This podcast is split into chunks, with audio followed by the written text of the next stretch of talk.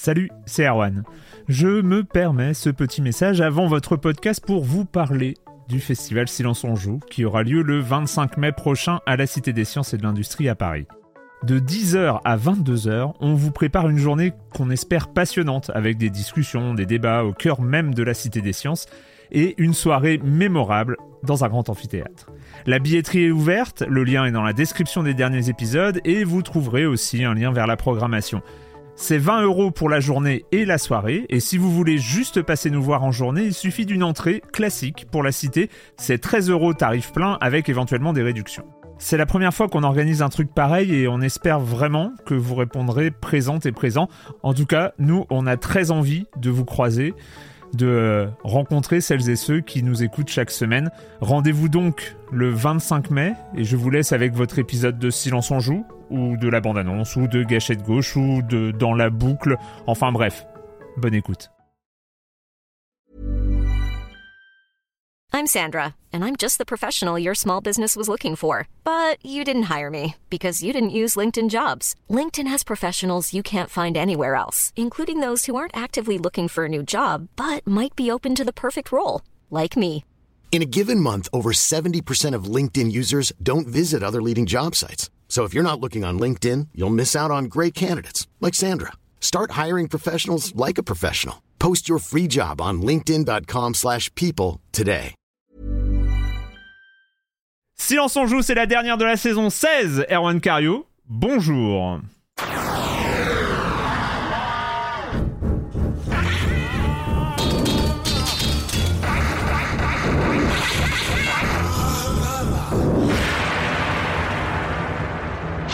Au programme de cette saison 16 de Silence on joue, au programme de cette saison 16 de Silence on joue, euh, non, de bas de cette saison 16, déjà je commence à bafouiller, ça va pas du tout. Au programme de ce bilan de la saison 16, 51e épisode de la saison 16 de Silence on joue, eh ben pas grand chose de particulier. On va parler de cette saison 16. On fait le bilan. Je suis en train de foirer mon intro, c'est absolument dingue. Alors que je l'avais écrite, je viens d'oublier que j'avais écrit mon intro. ouais. Donc je vais intro reprendre, je vais reprendre tout à fait.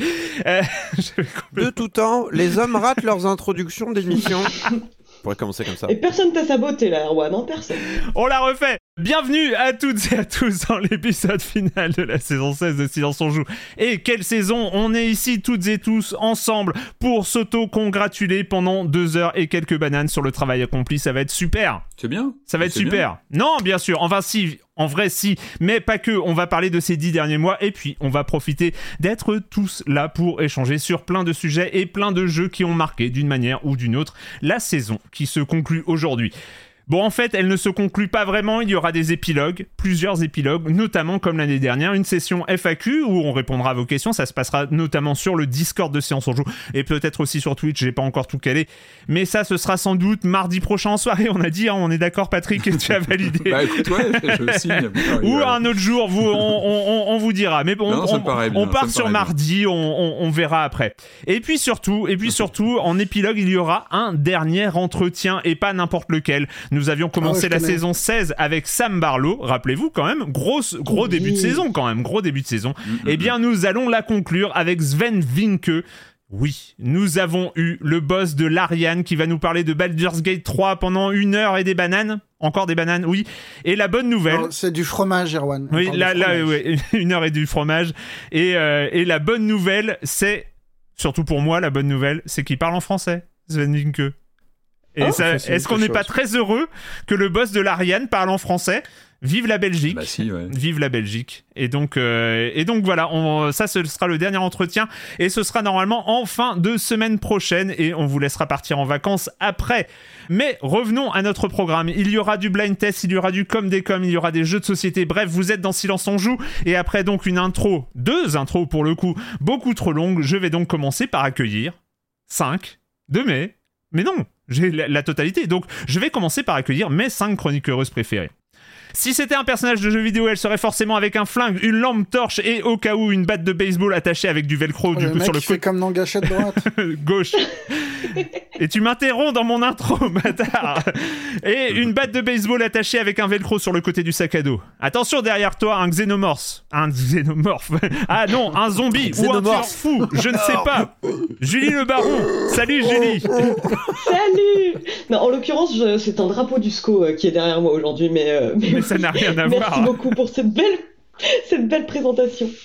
Si c'était un personnage de jeu vidéo, il serait forcément le procureur charismatique et étincelant d'un Ace Attorney capable de trouver la faille dans un raisonnement et d'amener avec une assurance inébranlable de nouveaux éléments inattendus au débat. Corentin Benoît Gonin, salut Corentin Objection Qu'est-ce que c'est que cette histoire? J'ai j'ai pas du tout euh, signé pour ça. Je sais pas, je t'imaginais vachement bien atterrir comme euh, avec le design Bon euh, bah, d'un Ace Attorney. je, Voilà. je vais m'acheter euh, la petite collerette là, le petit euh, machin euh, tout avec des froufrous qu'ils ont dans les Saturnays et puis. Voilà. On va crever de chaud. Qu'est-ce que je te dise? Merci Corentin. Si c'était un personnage de jeu vidéo, ce serait un détective privé, peut-être un peu old school, avec, avec la veste en tweed qui va bien, mais toujours avide de partir à la pêche aux informations. Et ce n'est sûrement pas la visite d'un vieux manoir inquiétant qui lui ferait peur.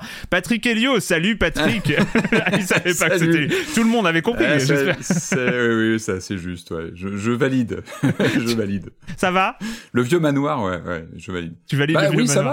ra- Ravi de, de, bah, de participer à cette, cette euh, fin de saison. Et quelle saison, les amis, quand même. Mais hein. Je oui. regardais un peu le programme pour préparer euh, nos, nos sélections de jeux, etc. Les choses qui sont en cours. Les...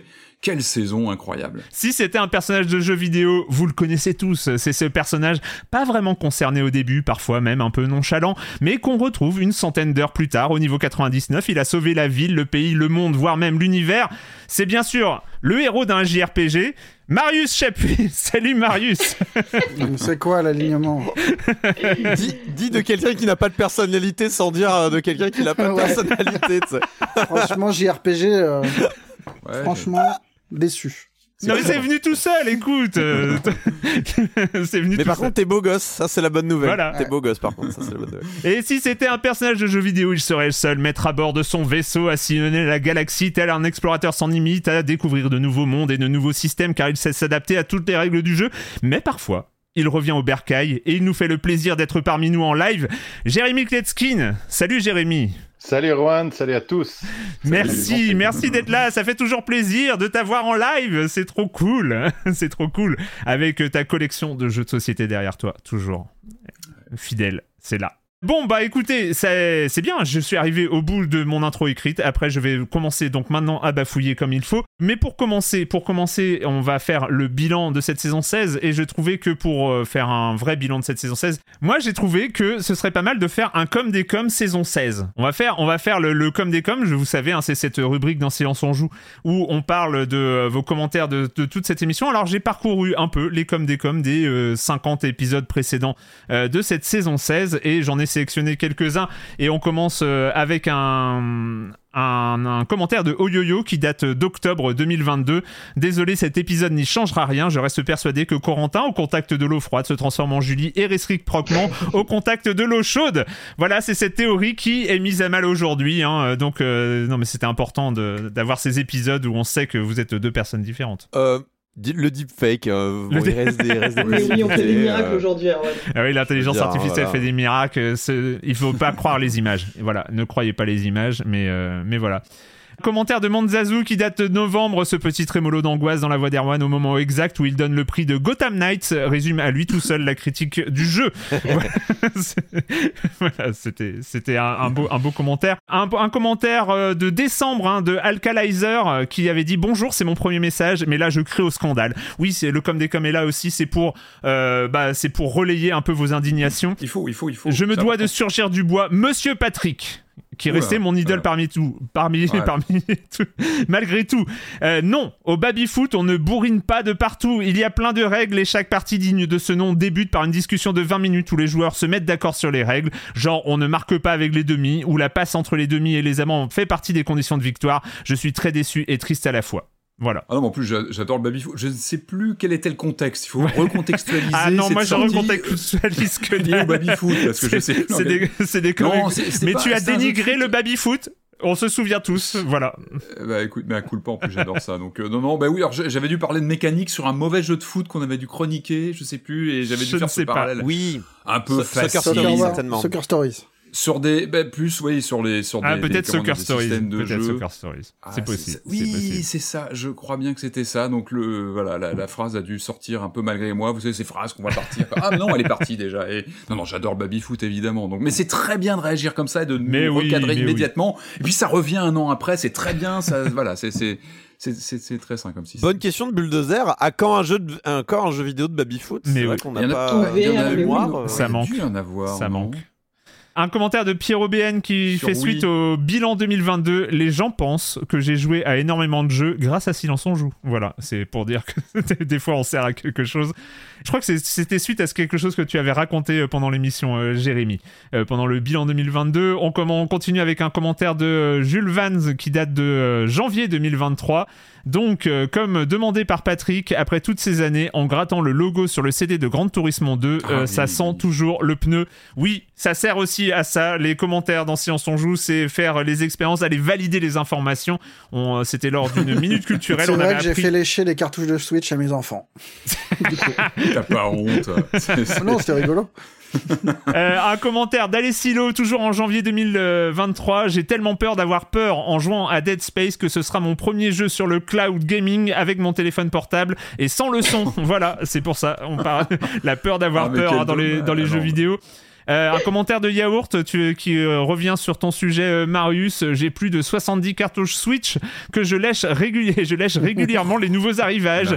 Ils se sont un peu important. calmés, ça reste dégueulasse, mais moins violent qu'au début. Ah. par, ayant- par exemple, Bayonetta Origins a un goût très léger en comparaison de Xenoblade Chronicles 2. Voilà, c'est. On a Je veux aussi. pas le savoir, je veux pas le savoir, mais c'est intéressant quand même. Voilà. Il faut que la substance a changé. Je pense qu'il faut une base de données euh, Il faut une base oui, de données de, de list léchage de, de cartouches Switch. avec, euh, avec le... Le- nombre de piments de. Le retour De de, chaque goût, cartouche. euh, et, euh, mais c'est étonnant, il faudrait interroger Nintendo là-dessus parce que ça pose des questions sur le, le quelle solution ils utilisent, pourquoi ils la baissent. Eh ouais. Est-ce qu'ils estiment que le, Tier- le une public tier a changé list, de... une tier list du goût des c'est cartouches.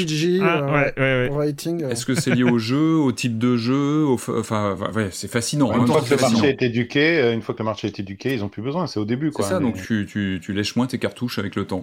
Peut-être que voilà, le, le rapport au jeu sur Switch Est-ce qu'il y a des gens qui n'achètent les cartouches que pour les lécher Ah, les ah. remettent dans la Eh, boîte. Non, forcément. Et forcément. par contre, ça peut, Ah oui, ça, je peut pense. abîmer le, jeu- le- ça peut abîmer le marché de l'occasion. Quand tu commences à penser que les cartouches ont peut-être eu une vie comme ça avant, tu, tu, tu réfléchis. Tu réfléchis. ça, ça, ça pose énormément de, de, de questions. Les vraies questions. Les vraies questions. Et enfin, un commentaire qui date de fin mai de Pof Dégâts. Et sinon, question existentielle, qu'est devenu le siège de Patrick et son livreur? Comment est-ce possible qu'on sonne chez lui pour la livraison, que Patrick s'absente pour récupérer la chose, mais revienne ensuite bredouille? Il y a trop Bredouille, de suspense. Voilà, c'est- c'était cette Oui, oui, émission. en plus, il a été déposé à une poste qui était loin de chez moi. Je vous raconte pas toute ma vie, mais c'était beaucoup de mais alors, péripéties. qui a, le sonné à ton, qui a sonné à ton appartement? Ah, C'était, c'était pas le livreur en fait, c'était une- d'autres péripéties, mais je, voilà, on va pas rentrer dans Ah les ouais. détails. Non, non, non. Très prosaïque.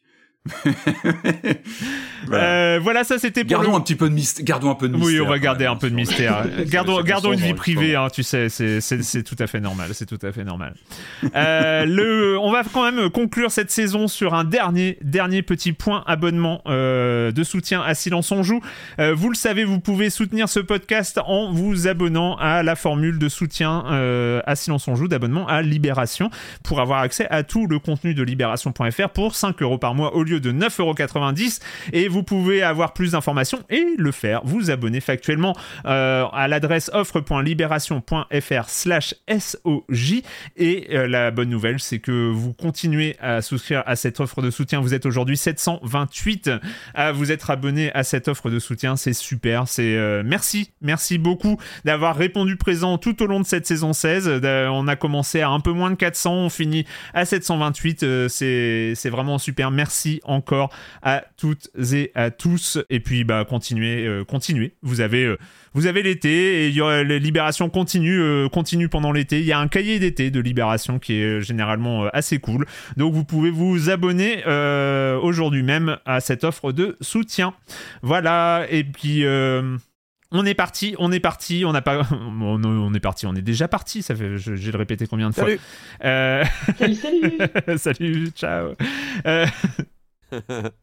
Le bilan, le bilan de cette saison 16, parce que 51e épisode, oui, mais on a parlé la dernière fois qu'il n'y avait pas les gâchettes gauche, qu'il y avait deux épisodes hors série qui n'étaient pas arrivés dans cette comptabilité. Au début, je m'étais dit, tiens, Oh là là. si, si je, t'ai- si, je, euh, si je citais tous les jeux dont on a parlé, parce qu'on a parlé d'Immortality, Cult of the Lamb, As, Dusk Falls, Stray, Gerda, euh, Steel Rising, Roller Drome, euh, Return to Monkey Island, Four Tales, Metal Hellsinger, FIFA, FIFA 23, on en a parlé, oui, on en a parlé, hein. Bah oui. Euh, Dome Keeper, Bayonetta 3, The Devil Me, Evil West, Callisto hein. Protocol. Non, non, là je, suis en train d'en faire un de temps en temps, euh, ne t'inquiète pas. Euh, Season A Letter to the Future, Metroid Prime, euh, Mr. Saitu et Season Adventure, Redfall. On a parlé de Redfall, oui, hein, euh, il fallait, il fallait en parler. Faut même le relancer, visiblement. Ouais. Et voilà, et on a fini. La dernière émission, c'était Ghost Trick, The Bookwalker ou System Shock.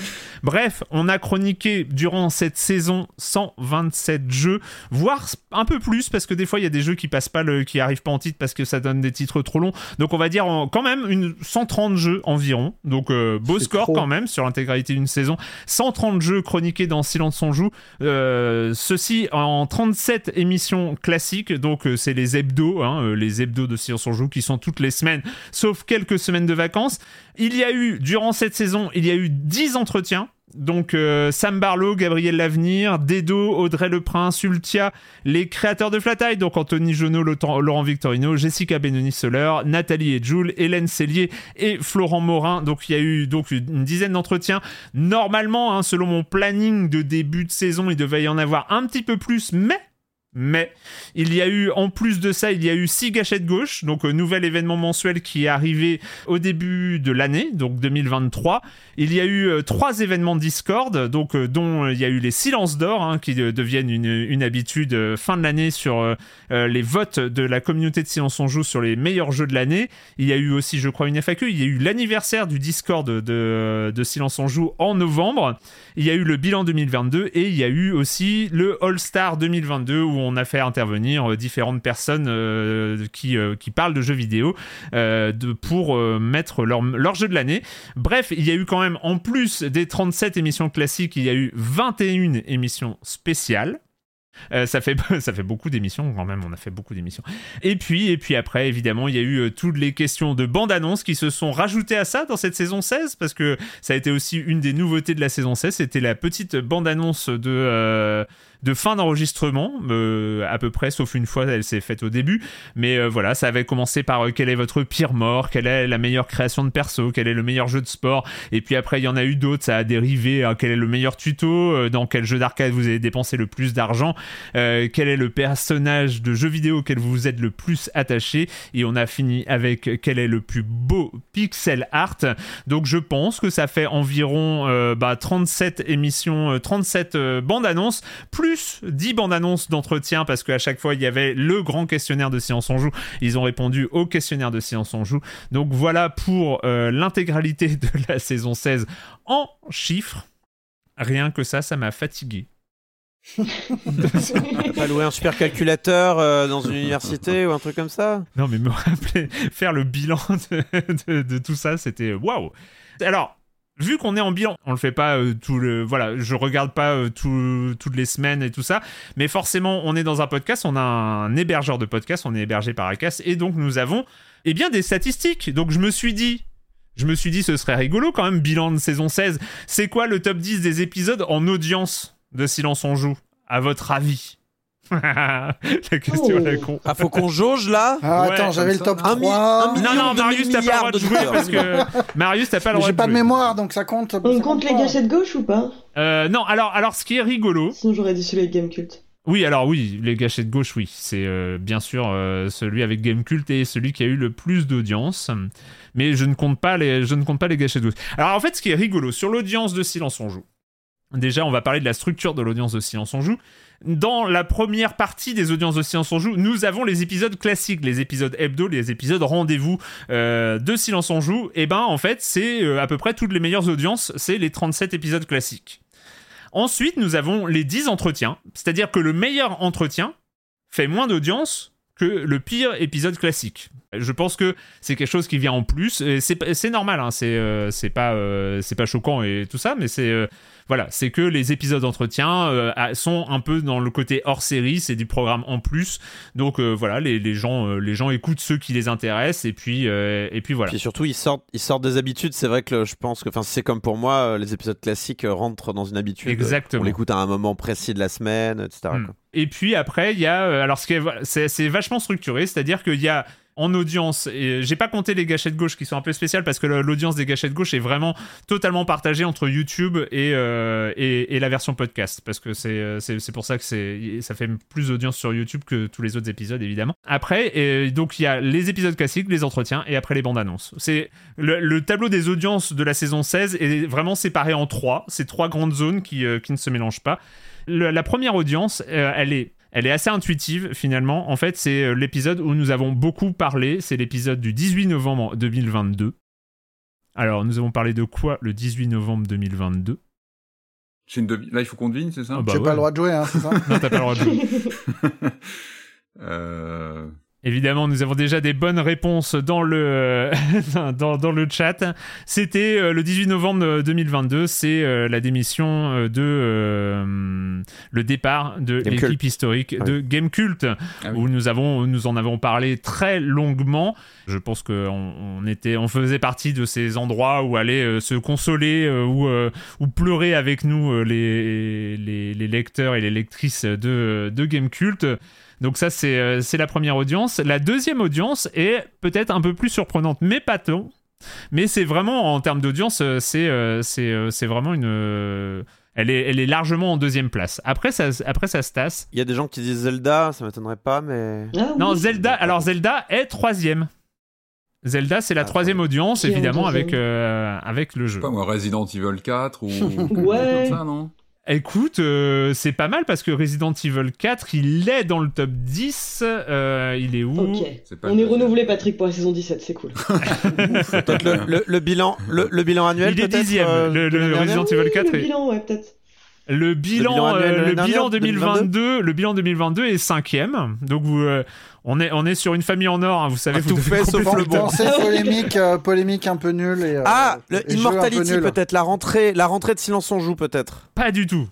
Pas du tout. La rentrée. Ah, Euh, Qu'est-ce que ça peut être euh, bah, J'ai pas tous les programmes sous les yeux. Qu'est-ce que ça peut être? Est-ce que c'était un triple A Enfin, en tout cas, oui. Est-ce que c'était genre Hogwarts Et, Marius vous a donné ou- un gros indice, mais que c'était quoi, pardon, Julie? Ah non, moi je proposais Hogwarts Legacy. Eh bah oui, voilà, c'est Hogwarts. Legacy, c'est l'émission sur Hogwarts Legacy qui, euh, qui finit deuxième. Euh, la les, troisième les émission. gens viennent que pour le chelou, drama en fait. Hein. ça. Ils viennent que ça. pour le drama, quoi. oui. C'est incroyable. La troisième émission, c'est le spécial euh, Legends of Zelda Tears of the Kingdom. Après, nous avons les attentes 2023 qui, euh, qui, fait, euh, qui fait à peu près score égal avec le bilan 2022. hein. c'est vraiment les, les émissions un peu euh, bilan, attentes, etc. Et puis ensuite, euh, nous avons après les audiences. Franchement, les audiences, ce- c'est un gros. C'est très très proche, les autres audiences, mais euh, en position euh, 6, c'est l'émission Dead Island 2 Jedi, Star Ah. Wars Jedi Survivor. Après, c'est The Callisto Protocol et Midnight Suns, Marvel Midnight Suns. Ensuite, le PSVR 2, et puis voilà. Et puis après, c'est euh, le All-Star 2022 quand même qui avait beaucoup marché. Pourquoi le All-Star À mon avis, pourquoi le All-Star 2022 a bien marché C'est parce qu'il y avait Elden Ring dans le titre. Mais euh, c'est, je dis ça, je dis rien. euh, ça a été prouvé que toute la presse a fait que des articles Elden Ring en 2022 parce que dès que tu mettais Elden Ring dans un titre, et ben ça faisait plus d'audience. Donc je pense que c'était pour ça. Le titre de l'émission, c'était quel est votre jeu de l'année, mais pas Elden Ring. Donc euh, Ah bah oui, d'accord. donc, Oh voilà. la triche Ouais, c'était, mais eh, c'était pas prévu. Hein, je- c'était vraiment le, le concept. Du SEO hack, euh, du Ouais, gros c'est hack, attention. C'est- hein. Aïe aïe aïe. Suffit d'être malin, comme dirait l'autre. hein. Les audiences d'entretien donc qui arrivent après les émissions classiques. La meilleure audience d'entretien, c'est le euh, grand entretien avec Sam Barlow, en additionnant les audiences de la version anglaise et de la version française, hein, évidemment, parce qu'individuellement, euh, elles arrivent en bas de tableau, mais euh, on fait une version française et une version originale. Ensuite, c'est euh, l'entretien avec Ultia. Euh, on continue avec euh, l'entretien Redevenir gameuse avec Jessica Benoni Solaire. Super entretien sur le parcours des joueuses. Ensuite, nous avons le spécial événement Furax avec Nathalie et Jules. On a ensuite le grand entretien avec les créateurs du jeu Flat Eye euh, le, de, en décembre de 2022. Et puis euh, le jeu vidéo après 60 ans avec, après, Gabriel L'Avenir. Voilà pour euh, le best-of des... Enfin pas le best-of d'ailleurs, le, top des audiences sur, les entretiens de jeux. Évidemment j'aurais bien aimé en faire plus, mais bon, vous voyez, la, saison était quand même un petit peu déjà bien remplie. hein. mais, mais voilà, il y a encore de la place, hein. il y a encore d'autres jours où on peut diffuser dans le flux du podcast euh, Silence on joue. Et puis bref, euh, je vais terminer quand même euh, cette, section Audimat, hein, parce que pourquoi pas, on fait, le bilan avec le top 5 euh, des audiences de bande-annonce. Ça c'était rigolo quand même, c'était quoi les meilleures questions, les questions qui ont plus plu? La première c'était quelle est la meilleure map d'un monde de jeux vidéo? La deuxième c'était quel est le meilleur jeu en tour par tour? Enfin, ensuite, sur une île déserte, vous emporteriez quel jeu? Euh, quel est le meilleur jeu en coop Et puis la cinquième euh, bande-annonce le top, euh, de, de ce top 5, c'est quelle est la pire adaptation de film en jeu vidéo et ben moi, fi- figurez-vous, je sais pas vous, mais moi j'ai trouvé que cette idée de bande-annonce, et ben c'était cool parce que ça permettait de finir les enregistrements de manière un petit peu rigolote à chaque fois. Je sais pas ce que vous en avez pensé. Écoute, vous. Erwan, Oui. Je ne croyais absolument pas au concept euh, au début, mais je me dis, il faut toujours tenter. Et euh, maintenant, je suis un believer. Voilà, je tiens à te le dire.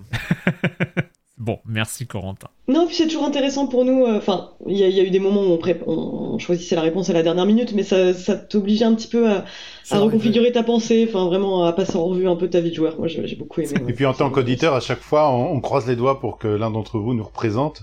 Et quand t'as Erwan qui sort euh, Sword and Sword and Sorceries, tu vois, tu dis ouais, ouais, il l'a dit, il y a quelqu'un qui l'a dit. T'as- vraiment cette pression là qui en est. Voilà. Donc euh, non, non. Faut, Après, Jérémy, on peut pas dire Diablo Immortals toutes les semaines non plus, tu vois. C'est compliqué.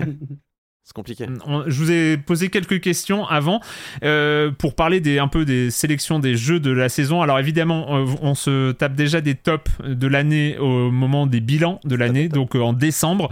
On va pas se faire des tops de la saison 16 en mode euh, voilà, ça, ça va. Face à Scoin, c'est nul. Enfin voilà, les jeux qu'on a déjà dit au bilan. Enfin, bon. Bref, on va pas faire de bilan. Par contre, je vous ai demandé. deux tops de 6 mois, mais c'est Ouais.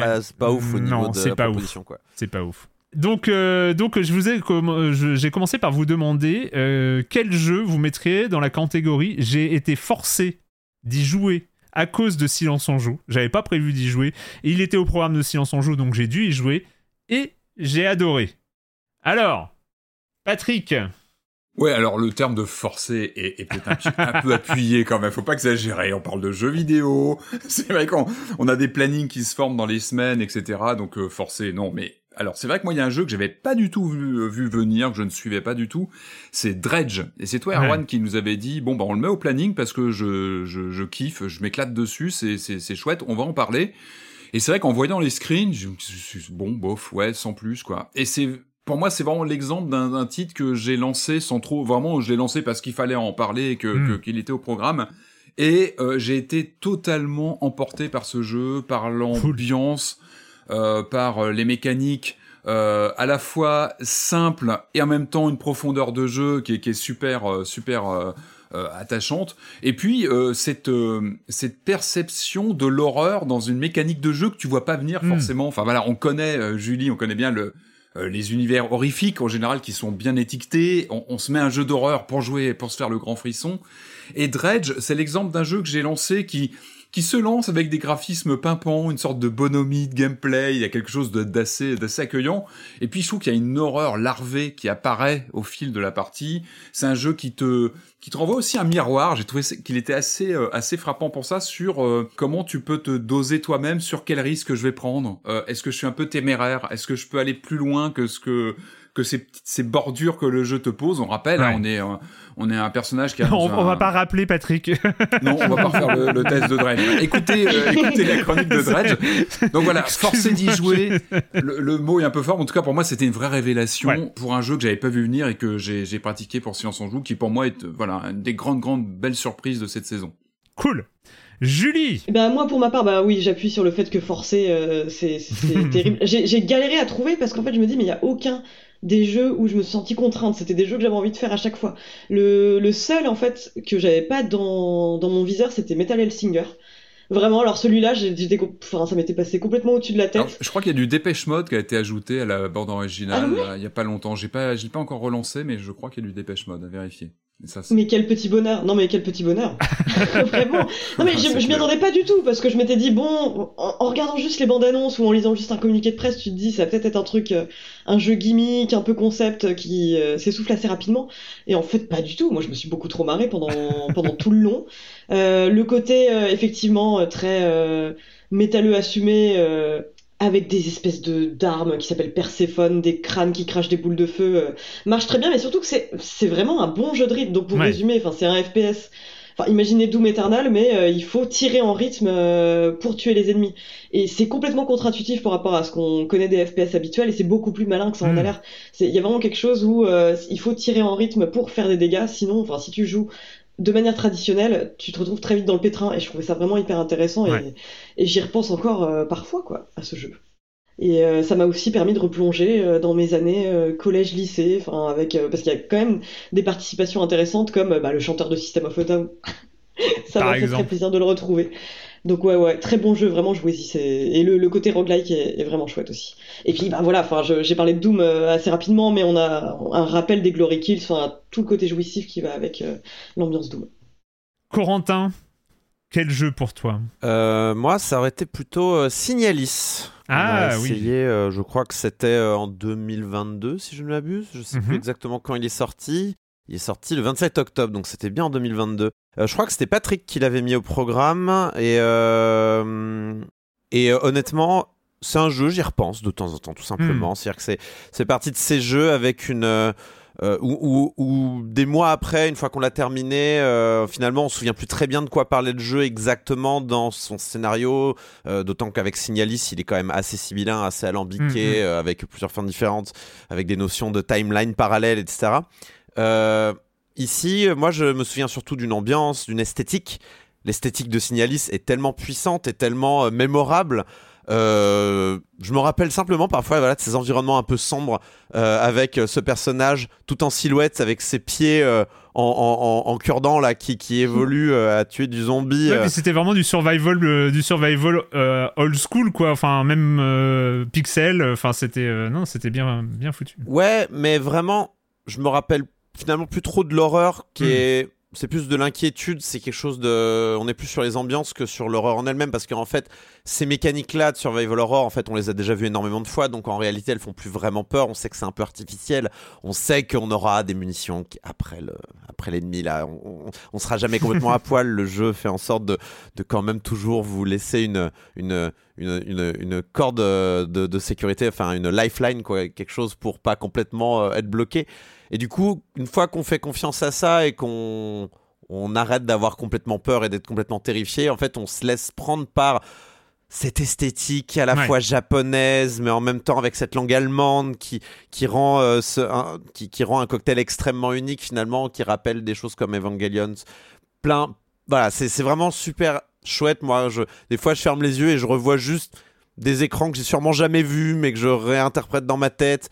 Euh, et ces passages à la première personne qui en rajoutent encore, qui, donnent aussi du- un cachet assez incroyable à ce jeu. Euh, Très analogique horror aussi, avec tous ces effets visuels euh, qui doivent plaire aussi à Patrick sur l'aspect cathodique des choses, etc. Bien sûr, et très très euh, référentiel. Après, ce qui, ce qui était marrant, je crois qu'il est quasi contemporain d'un Resident Evil Village. Donc c'était marrant d'avoir un delta de comme ça, de créer des ambiances horrifiques avec des moyens radicalement différents en termes de production, d'échelle, mais un, un sentiment de stress où il attend, où euh, tu te demandes toujours ce qui va être derrière la prochaine porte. Et, c'est ça le survival horror, c'est la crainte d'ouvrir une porte parce que t'es t'es t'es un peu ric-rac en termes d'énergie et de d'armement et et c'est vrai qu'il avait bien renoué avec ce, ce sentiment premier, vraiment la quintessence de ce qu'était le survival horror. Et ça démontrait aussi une, une vraie connaissance, une, une réflexion sur les mécaniques du genre profonde, euh, foncière de, de, bah, du, du genre qu'on connaît bien maintenant. Et une fin, moi, qui m'a rendu mélancolique. Enfin, la, la, fin est vraiment tristoun.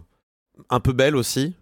Donc, je trouve c'est, enfin, ça m'a laissé un peu, euh, Enfin voilà, je- je- j'en garde vraiment une, une espèce, pas de boule au ventre, mais quelque Mm. chose d'un peu euh, doux amer. euh, donc euh, voilà, je recommande Signalis. Il est en solde, là, je vois. Et pas la donc, euh, catharsis habituelle, euh, la catharsis habituelle que t'as avec un gros monstre géant, etc. C'est vrai que dans d'autres. Signalis pour toi, Corentin. Marius, Et ben moi, c'est un jeu de Corentin, justement. un jeu de Corentin. Ouais, un de ces jeux euh, Ouais, qu'on rajoute, qu'on rajoute à la veille du de l'émission. Genre, euh, finalement, on fait quoi cette semaine Et euh, et on a le Ça premier nous jeu, jamais. chaque. Je sais pas mais pourquoi tu dis ça. Non, mais je Ouais, vois pas du tout de quoi tu veux parler. Non, mais on a au moins un jeu qui est à peu près clair. Toutes les émissions sont calées 15 jours avant. Je vois pas du tout Oui, de quoi tu veux parler. Mais il y a toujours une espèce de petite zone de liberté voilà. Non, mais c'est ça. Qui consiste à faire le jeu tout seul, hein, en gros. et là, j'ai lancé le jeu de Corentin. Euh, c'était Producer 2021 et c'était vachement bien. On va voir quelques images parce que je pense que c'est nécessaire de voir quelques Bah oui. images de producteurs. oui, de 2021. remontrer, oui.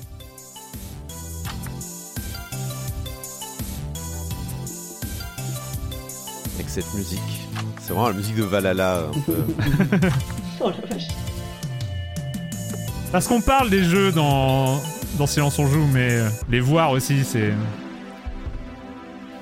En plus, là, il y a un côté euh, téléchat euh, rencontre euh, David Cronenberg. euh, qui est- qui est- Ouais, voilà le côté David Cronenberg. C'est un cauchemar animé, en fait. Parle pas de téléchat, on va relancer des grands débats dans le Oui, c'est vrai, c'est vrai, c'est vrai.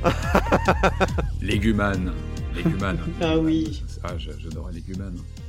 Voilà, bah là, c'est Légumane, mais chez Ouais. Macron, qui traverse la rue pour, euh, pour trouver du boulot et qui en devient premier de cordée et se retrouve, euh, se retrouve enquêteur, euh, loser, et c'est vachement bien. Voilà. 2021. Petit jeu chelou qui se fait en deux heures, euh, grosso modo, et c'est super.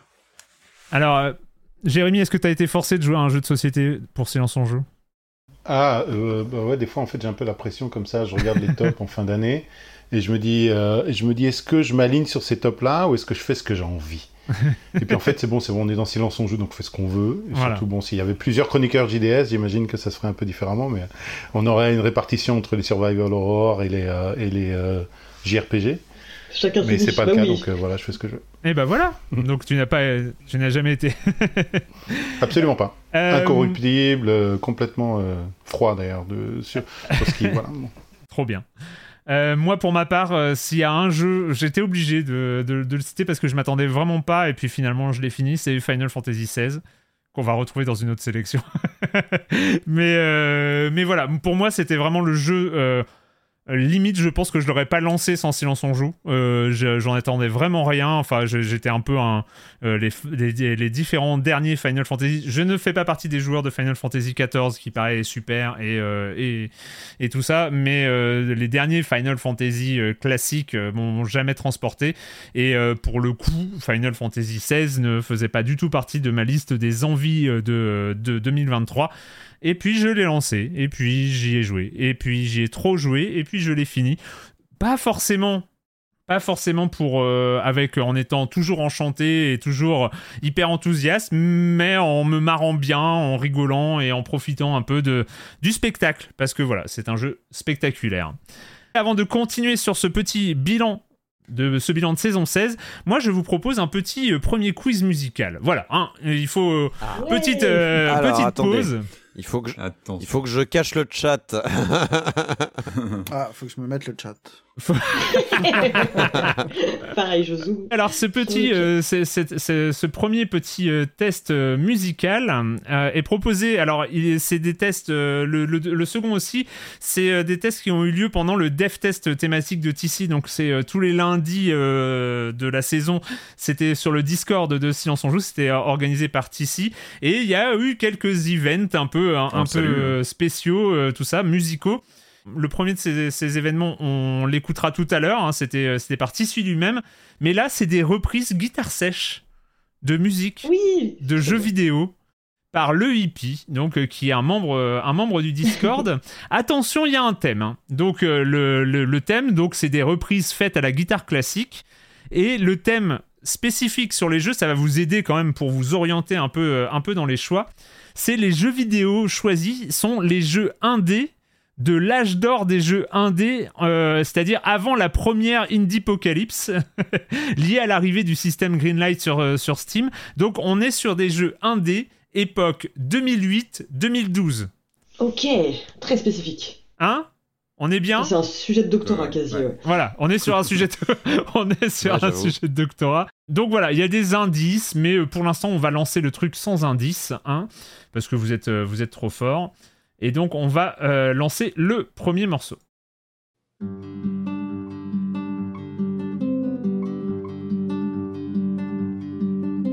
Bien sûr, Ah oui. je connais. Fez Oui, bravo Sur le chat, ils avaient déjà trouvé. Bravo. J'ai pas entendu la réponse. C'était quoi? Fez. Fez. Fez. Ah, Donc euh, Fez, c'est le morceau euh, de Disaster Peace. hein, euh, donc, euh, donc on va écouter l'original. L'original, ça donnait ça.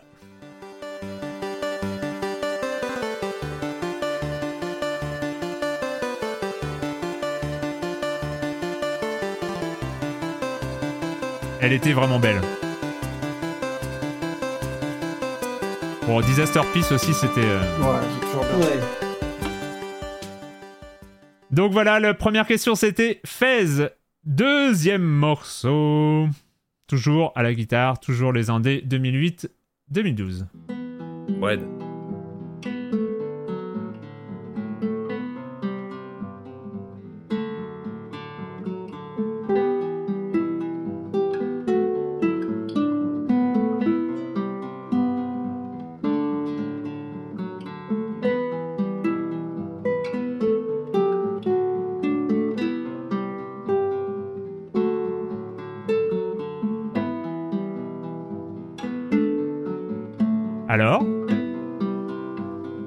Sais pas, tu dis la réponse, donc pourquoi Ah non, mais j'ai pas la. Ah, on a une première bonne réponse sur le chat. Deuxième bonne réponse, troisième bonne réponse, ils l'ont C'était donc FTL, Faster Than Light, Oh jeu de vache. 2012.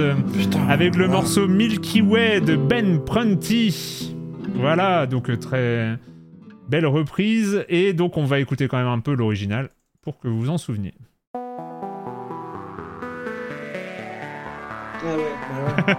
Ah oui, ça. ch- ça- Ça paraît évident. Elles sont très bien les reprises d'ailleurs. Bravo au Whippy. euh. Non, j'ai pas donné les indices textuels hein, parce que euh, c'est vrai que j'aurais pu donner. euh, T'aurais pu dire c'est un FTL like. Ah ouais, l'indice, c'était ce jeu viole la relativité restreinte. Alors, euh, troisième morceau, on est toujours hein, par euh, des reprises par le hippie hein, sur le, le Discord de, de Silence on joue. Troisième morceau.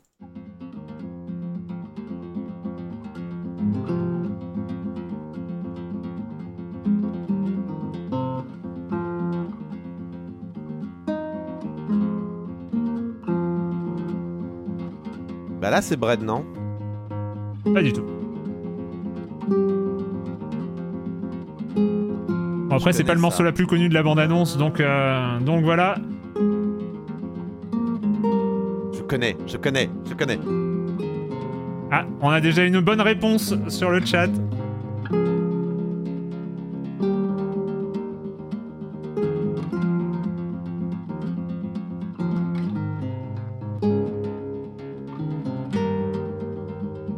Ah mais je connais ça, j'en suis sûr. Oh putain, c'est euh, Hotline Miami. Bravo Waouh Oh, Ouais, chapeau Marius qui se Ouais, c'est les révèle petites notes à la fin là. Mais oui, je connais que ça, putain. euh. Dingue. C'est Hotline Miami, morceau euh, Knock Knock par Scattle. euh, euh, donc on va écouter l'original. Ah, c'est gonflé parce que j'ai. Ah oui. Putain, ça change tout à la guitare. Ah ouais. Ah mais ouais. C'est violent. C'est vraiment, je sentais que je connaissais, mais euh, waouh.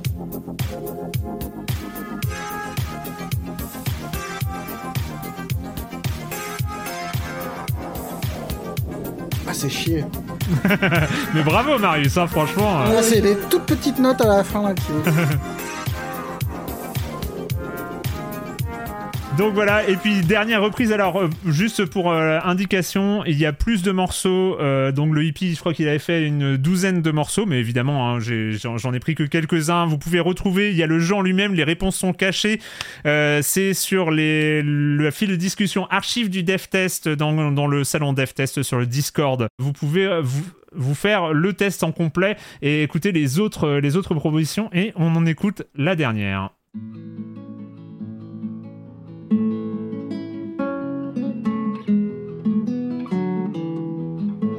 Bah, Bread, Bread, Bread, bon sang, Oui. Bread. oh. On l'a dit à chaque fois, il fallait que ça passe. un Tu l'as dit à chaque fois, donc à un moment ça reviendra. C'est Oh, je l'ai dit une seule fois avant de- ça. La première fois, c'était Patrick, je ferais dire, hein, Ouais. C'est d'abord. vrai, c'est vrai. C'était euh, Downstream de Shira Kamen. On écoute un peu quand même parce que. Ouais, c'est super beau. Franchement, euh, allez écouter euh, tout le- toutes les propositions euh, Trop Sentence. Et on va écouter quand même l'original comme à chaque fois.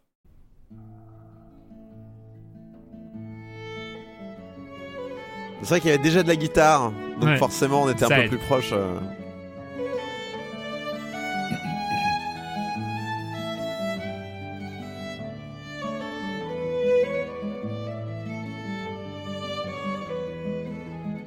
Et voilà, Bread, jeu de 2008. Donc on était euh, surtout sur des jeux de 2012 d'ailleurs. hein. On a fait euh, Fez, c'était 2012. Faster Than Light, c'était 2012. Hotline Miami, c'était 2012. Bread, c'était 2008. Si vous avez voulu, il y a plus de choix hein, dans tout le quiz euh, par hippie. Donc The Hippie sur le Discord de Science. Je vous l'ai dit. Vous pouvez faire le test là-bas. C'est disponible sur le Discord. On va continuer, on va continuer un petit peu ce bilan de la de la saison 16 avec l'inverse des euh, jeux de tout à l'heure. Euh, l'inverse des jeux de tout à l'heure, c'est que j'étais au taquet. La, catégorie, c'est j'étais au taquet pour en dire du bien, et finalement non. Finalement, c'est pas passé. Patrick, quel jeu rentre dans cette catégorie pour toi? Alors par définition, c'est un jeu qui nous, bah, qui nous excite à l'avance par une promesse, par des noms, par des ambiances, des. Euh, sur le papier, tout semble s'aligner, donc on est, euh, on est pied au plancher euh, euh, pour euh, lancer le jeu. Et puis là, c'est la déconfiture. Moi, ça m'est arrivé euh, sur cette saison avec Scorn. Scorn, on Alors, j'étais sur le point de mettre une vidéo de Scorn, et à un moment, Ouais. je me suis dit, à Peut-être 11h pas. du matin, un, un jeudi. Oh non, Ça-. Euh, non, mais si, tu vois, ça dépend des gens, Alors- tu vois, tu sais pas, tu, connais pas les gens, tu vois, je vais pas mettre un énorme trigger warning, je vais vous mettre des tripes Non, en train de voilà, dégouliner on de sang dans un univers Geiger. euh, Visuellement, il donne envie euh, dans tous les cas. Enfin, c'est- Ah mais Dans tout, tous les sur le cas. papier, tout, faisait que ça devait marcher chez moi. Moi, je, je suis un amoureux de l'art de Giger, donc le plasticien euh, qui a créé le xénomorphe et qui a, qui a toute une production de design. Et, euh, et puis le côté euh, mariage de ce de cette plastique avec euh, un jeu d'aventure, avec des énigmes mécaniques, etc. Sur le papier, moi je signe direct. Par contre, manette en main, j'ai eu vraiment un, j'ai été écrasé par ce, ce côté monochrome, par ce ce jeu qui, qui, qui finalement m'a m'a complètement perdu très vite. Mais Ouais. vraiment, ça a été quasi instantané. C'est que c'est pas au bout de quelques... Non, c'est... En quelques minutes, le jeu m'est tombé des mains. J'ai pas accroché à la mécanique de gameplay, à, à ce qui avait été proposé. Donc voilà, pour moi, Scorn, ça reste vraiment une rencontre ratée où il y a beaucoup d'attentes, beaucoup d'espoir, et puis euh, bah un jeu où ça ne fonctionne pas. Euh, Il y, y a la première, j'ai fait quelques énigmes, mais vraiment une lassitude visuelle. Un jeu qui, qui m'a qui m'a presque intoxiqué, euh, je veux dire, dans, le, dans Ouais. ses mécaniques, dans ce manque de lecture, dans ce euh, mais c'est pas le seul. Hein. Moi, j'ai eu des, des déconvenus cette, euh, sur cette saison. J'avais noté aussi euh, le Colossal Cave, Colossal Cave Adventure. Ah oui. Euh, je crois que j'avais dû commencer à en ça. parler Ça en amont dur, entre ça. nous, en disant bon les gars, attendez, euh, il y a un jeu qui est produit par euh, les Williams, donc les créateurs de Sierra Online, qui reprennent un des monuments du jeu d'aventure narratif. C'est un des premiers grands jeux d'aventure créés dans les années 70. Donc encore une fois une affiche euh, superbe avec des grands noms, quelque Ouais. chose qui, qui doit qui doit fonctionner. Et puis bah quand on lance le jeu, on se dit bah non en fait ça marche pas du tout. C'est ça ça ne fonctionne pas. Donc une autre déconvenue. Mais bon c'est vrai que j'ai retenu Scorn parce que il y a quelque chose de, de, de, de superbe dans la proposition et qui ne fonctionne pas, Hmm. en tout cas pas chez moi, lorsque je prends la manette et que ça se, ça s'effondre complètement. Je crois qu'il a eu plutôt des bonnes critiques globalement, hein, donc euh, c'est peut-être aussi très personnel. C'était euh, un mood. Bah, à ce Julie, moment-là t'étais qui- assez, euh, assez sur la même ligne. Ah oui, oui, oui, Ouais. par rapport à Scorn, Ouais. ouais, c'était la déconfiture totale pour moi aussi, ouais. Excellente direction artistique, et puis en termes de. Le Ouais. reste, il n'y a, rien qu'à aller, malheureusement. Et c'était quand même un comble de se retrouver à soupirer devant des décors Oui. aussi sublimes, tu vois. Ouais. Et, et je crois que je- j'en avais une parlé, c'est que presque à t'écœurer du look à la Giger en fait. Il y a quelque chose de, il te claque la porte au nez en disant bah non en fait c'est c'est c'est c'est pas possible.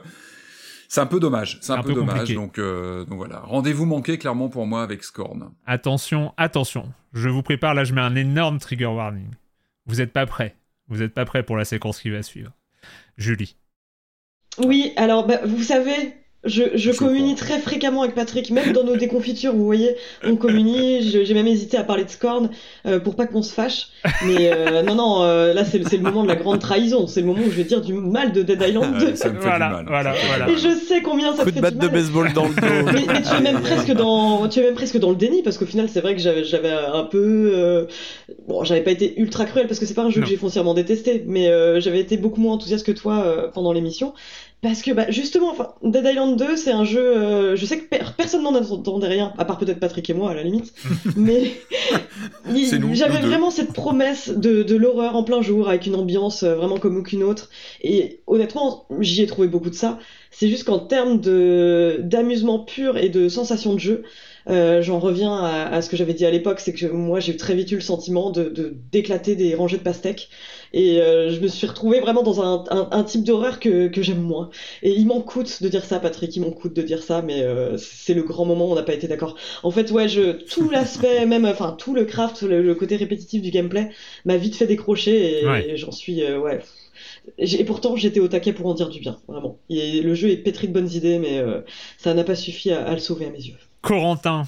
Alors, C'était dur hein, de trouver un jeu euh, qui nous a déçus parce que souvent, si le jeu est pas bon, enfin, soit on a une bonne intuition, soit on n'en parle pas si c'est vraiment pas bon et que c'est un petit jeu. Donc, euh, j'ai cherché, j'ai bon, j'ai- trouvé un timide Plague Tame Requiem euh, qui, qui moi m'a pas m'a laissé un peu sur ma faim. Alors après, c'est j'avais à peine joué au premier.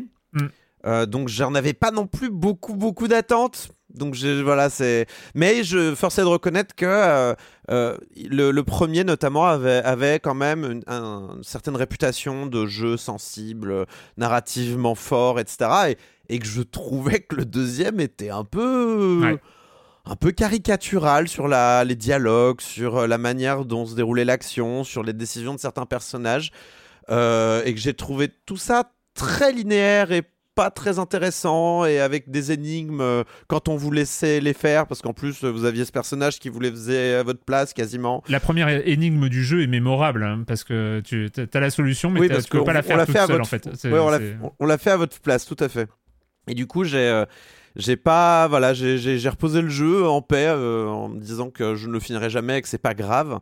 Et c'est peut-être dommage que Hmm. je crois que c'est toi Marius qui avait dit que la fin était Ah ça ouais. s'améliorait. Non, moi, euh, je l'ai lâché avant, C'est il moi, euh, bah, parce moi, en plus cas. Ah, je, hein. je trouve que le dernier tiers, enfin, il est, euh, il est assez magistral, quoi. En termes d'ambiance, enfin, on Ah mais oui, mais toute toi, t'étais pas là et tu l'as J'étais défendu. pas là, j'étais la voix ouais, C'est vrai qu'on l'a un peu, on l'a un peu pourri sans toi et je crois que tu t'étais venu le défendre un petit peu la semaine, euh, la, la semaine d'après. Ouais. C'est alors effectivement en termes de séquence d'action, enfin c'était ultra pato, enfin le Ah, c'était hyper intéressant de faire évoluer le gameplay. Enfin le gameplay évolue à mesure que les personnages grandissent, Mm. donc on a des combats beaucoup plus frontaux. euh, c'est on est très éloigné de l'infiltration du du premier épisode, mais après ouais il y a énormément de maladresse. Je comprends tout à fait que c'est pas eu plus, c'est pas plu à tout le monde, mais disons que ces qualités m'ont fait fermer les yeux sur certains de ces Ouais. défauts. quoi. Mm. Moi, je me rappelle que je me suis enfin forcé entre guillemets à le finir parce que j'étais euh, gêné presque d'en dire trop de mal. Je l'ai fini quand même et je suis Mm. arrivé au bout, mais je m'étais forcé à le finir pour pouvoir en dire euh, un peu de mal quand même parce que je trouvais que c'était, enfin, il y, avait quelque chose, il y avait beaucoup d'espoir dans, dans, dans ce jeu-là Et c'est vrai que je m'étais dit, mais non, mais à un moment, ça doit, ça doit s'envoler. Effectivement, il y y a un moment où ça s'envole un petit peu, où on part un peu plus à l'aventure. Le début est très lent. Il y a un moment où on part vraiment, il y a un, un côté exploration, aventure. Et mais il y a toujours ces maladresses et puis ces séquences un peu d'infiltration qui sont euh, un peu mécaniques. Et alors, c'est les séquences d'action qui sont un sort, un, les séquences d'action pures qui sont ratées, quoi. Ouais, ouais. Qui sont... Euh, J'en étais où Marius? Marius Ouais, je viens de changer ma réponse. Ah, parce qu'au début, t'avais mis la ma, ma- J'avais FF16. mis Final euh, Fantasy XVI, mais en vrai, je l'attendais pas tant que ça. Ouais. Je, je la- depuis le début, la direction artistique et le côté Game of Thrones me- m'emballaient pas plus que ça. Hmm. Donc, euh, Non, en fait, j'ai mieux, j'ai Dordogne. On reste dans le Cocorico euh, Ouais. inversé.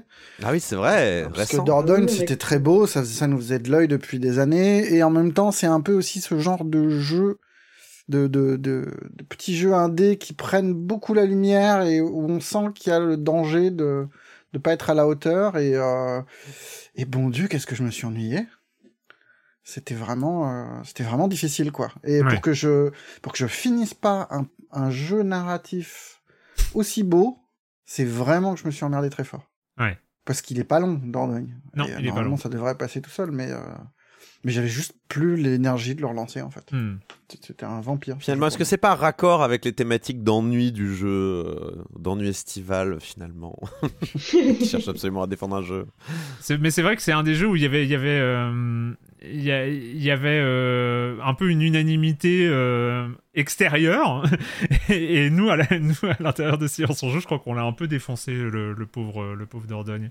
Mais, Non, euh, parce que tu, tu- qui, qui l'avait défendu de chez toi, non? Ouais, ouais, moi j'avais défendu du un bien, peu. quoi. Enfin, moi je, je- moi je l'avais trouvé euh, vraiment pas mal, mais en même temps, c'était, quelque chose d'assez subjectif et, et, euh, et j'avais du mal à. J'étais plutôt d'accord avec vous, mais mon sentiment Ouais. final, c'est que je l'avais plutôt aimé. J'étais arrivé au bout et j'avais aimé le côté un peu euh, lancinant, un peu euh, soft, un peu lent, un peu euh, tout ça. Et je, je trouvais qu'il y, a- il y avait, vu Jean-Pierre que, vu que le jeu était court, ça, se- ça se tenait bien.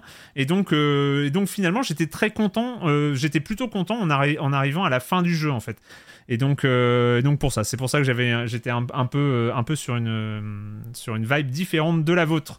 Euh, moi, pour mon cas, euh, sur, euh, sur les jeux vidéo, je moi j'ai repris un jeu de, de 2022 euh, qui reste quand même une énorme déception, c'était Somerville. Parce que parce que je suis avide de cinématiques platformer qui voilà hein, je, considère qu'on n'en a pas eu vraiment à la hauteur depuis Inside et que ça commence à faire long quand même euh, 7 ans. 7 ans depuis Inside quand même. Euh, donc euh, j'attendais vraiment euh, Somerville un peu comme le Messi qu'il n'a pas été. Loin de là et qui a été pour moi vraiment une très très grosse euh, très très grosse déception voilà pour le Malgré coup. une ouverture, malgré une ouverture Ah, une magistrale. scène, une scène d'ouverture hein, excellente. Moi, je l'aime bien. moi. Je pourrais reprendre les mêmes arguments euh, que, que tu avais pour Dordogne, mais euh, pour défendre. euh, pour défendre Somerville. Somerville Je- Ah ouais. Mm. Je, je bah, garde il- une sympathie pour lui malgré tous ses défauts, malgré tout ce qui va pas. Je, je- il y a quand même des trucs de composition, de d'installation qui sont beaux quoi. Il doit être sur le Game Pass. J'ai envie de dire, faites l'intro. L'intro, elle est magistrale. C'est après que ça se, ça se gâte. Et malheureusement, je pense qu'il met le- les curseurs tellement haut dans son introduction, ce jeu, dans vraiment la mise en scène. Il y a, il y a- il y a quelque chose qui se passe hein, dans les premières minutes, on va dire le premier quart d'heure.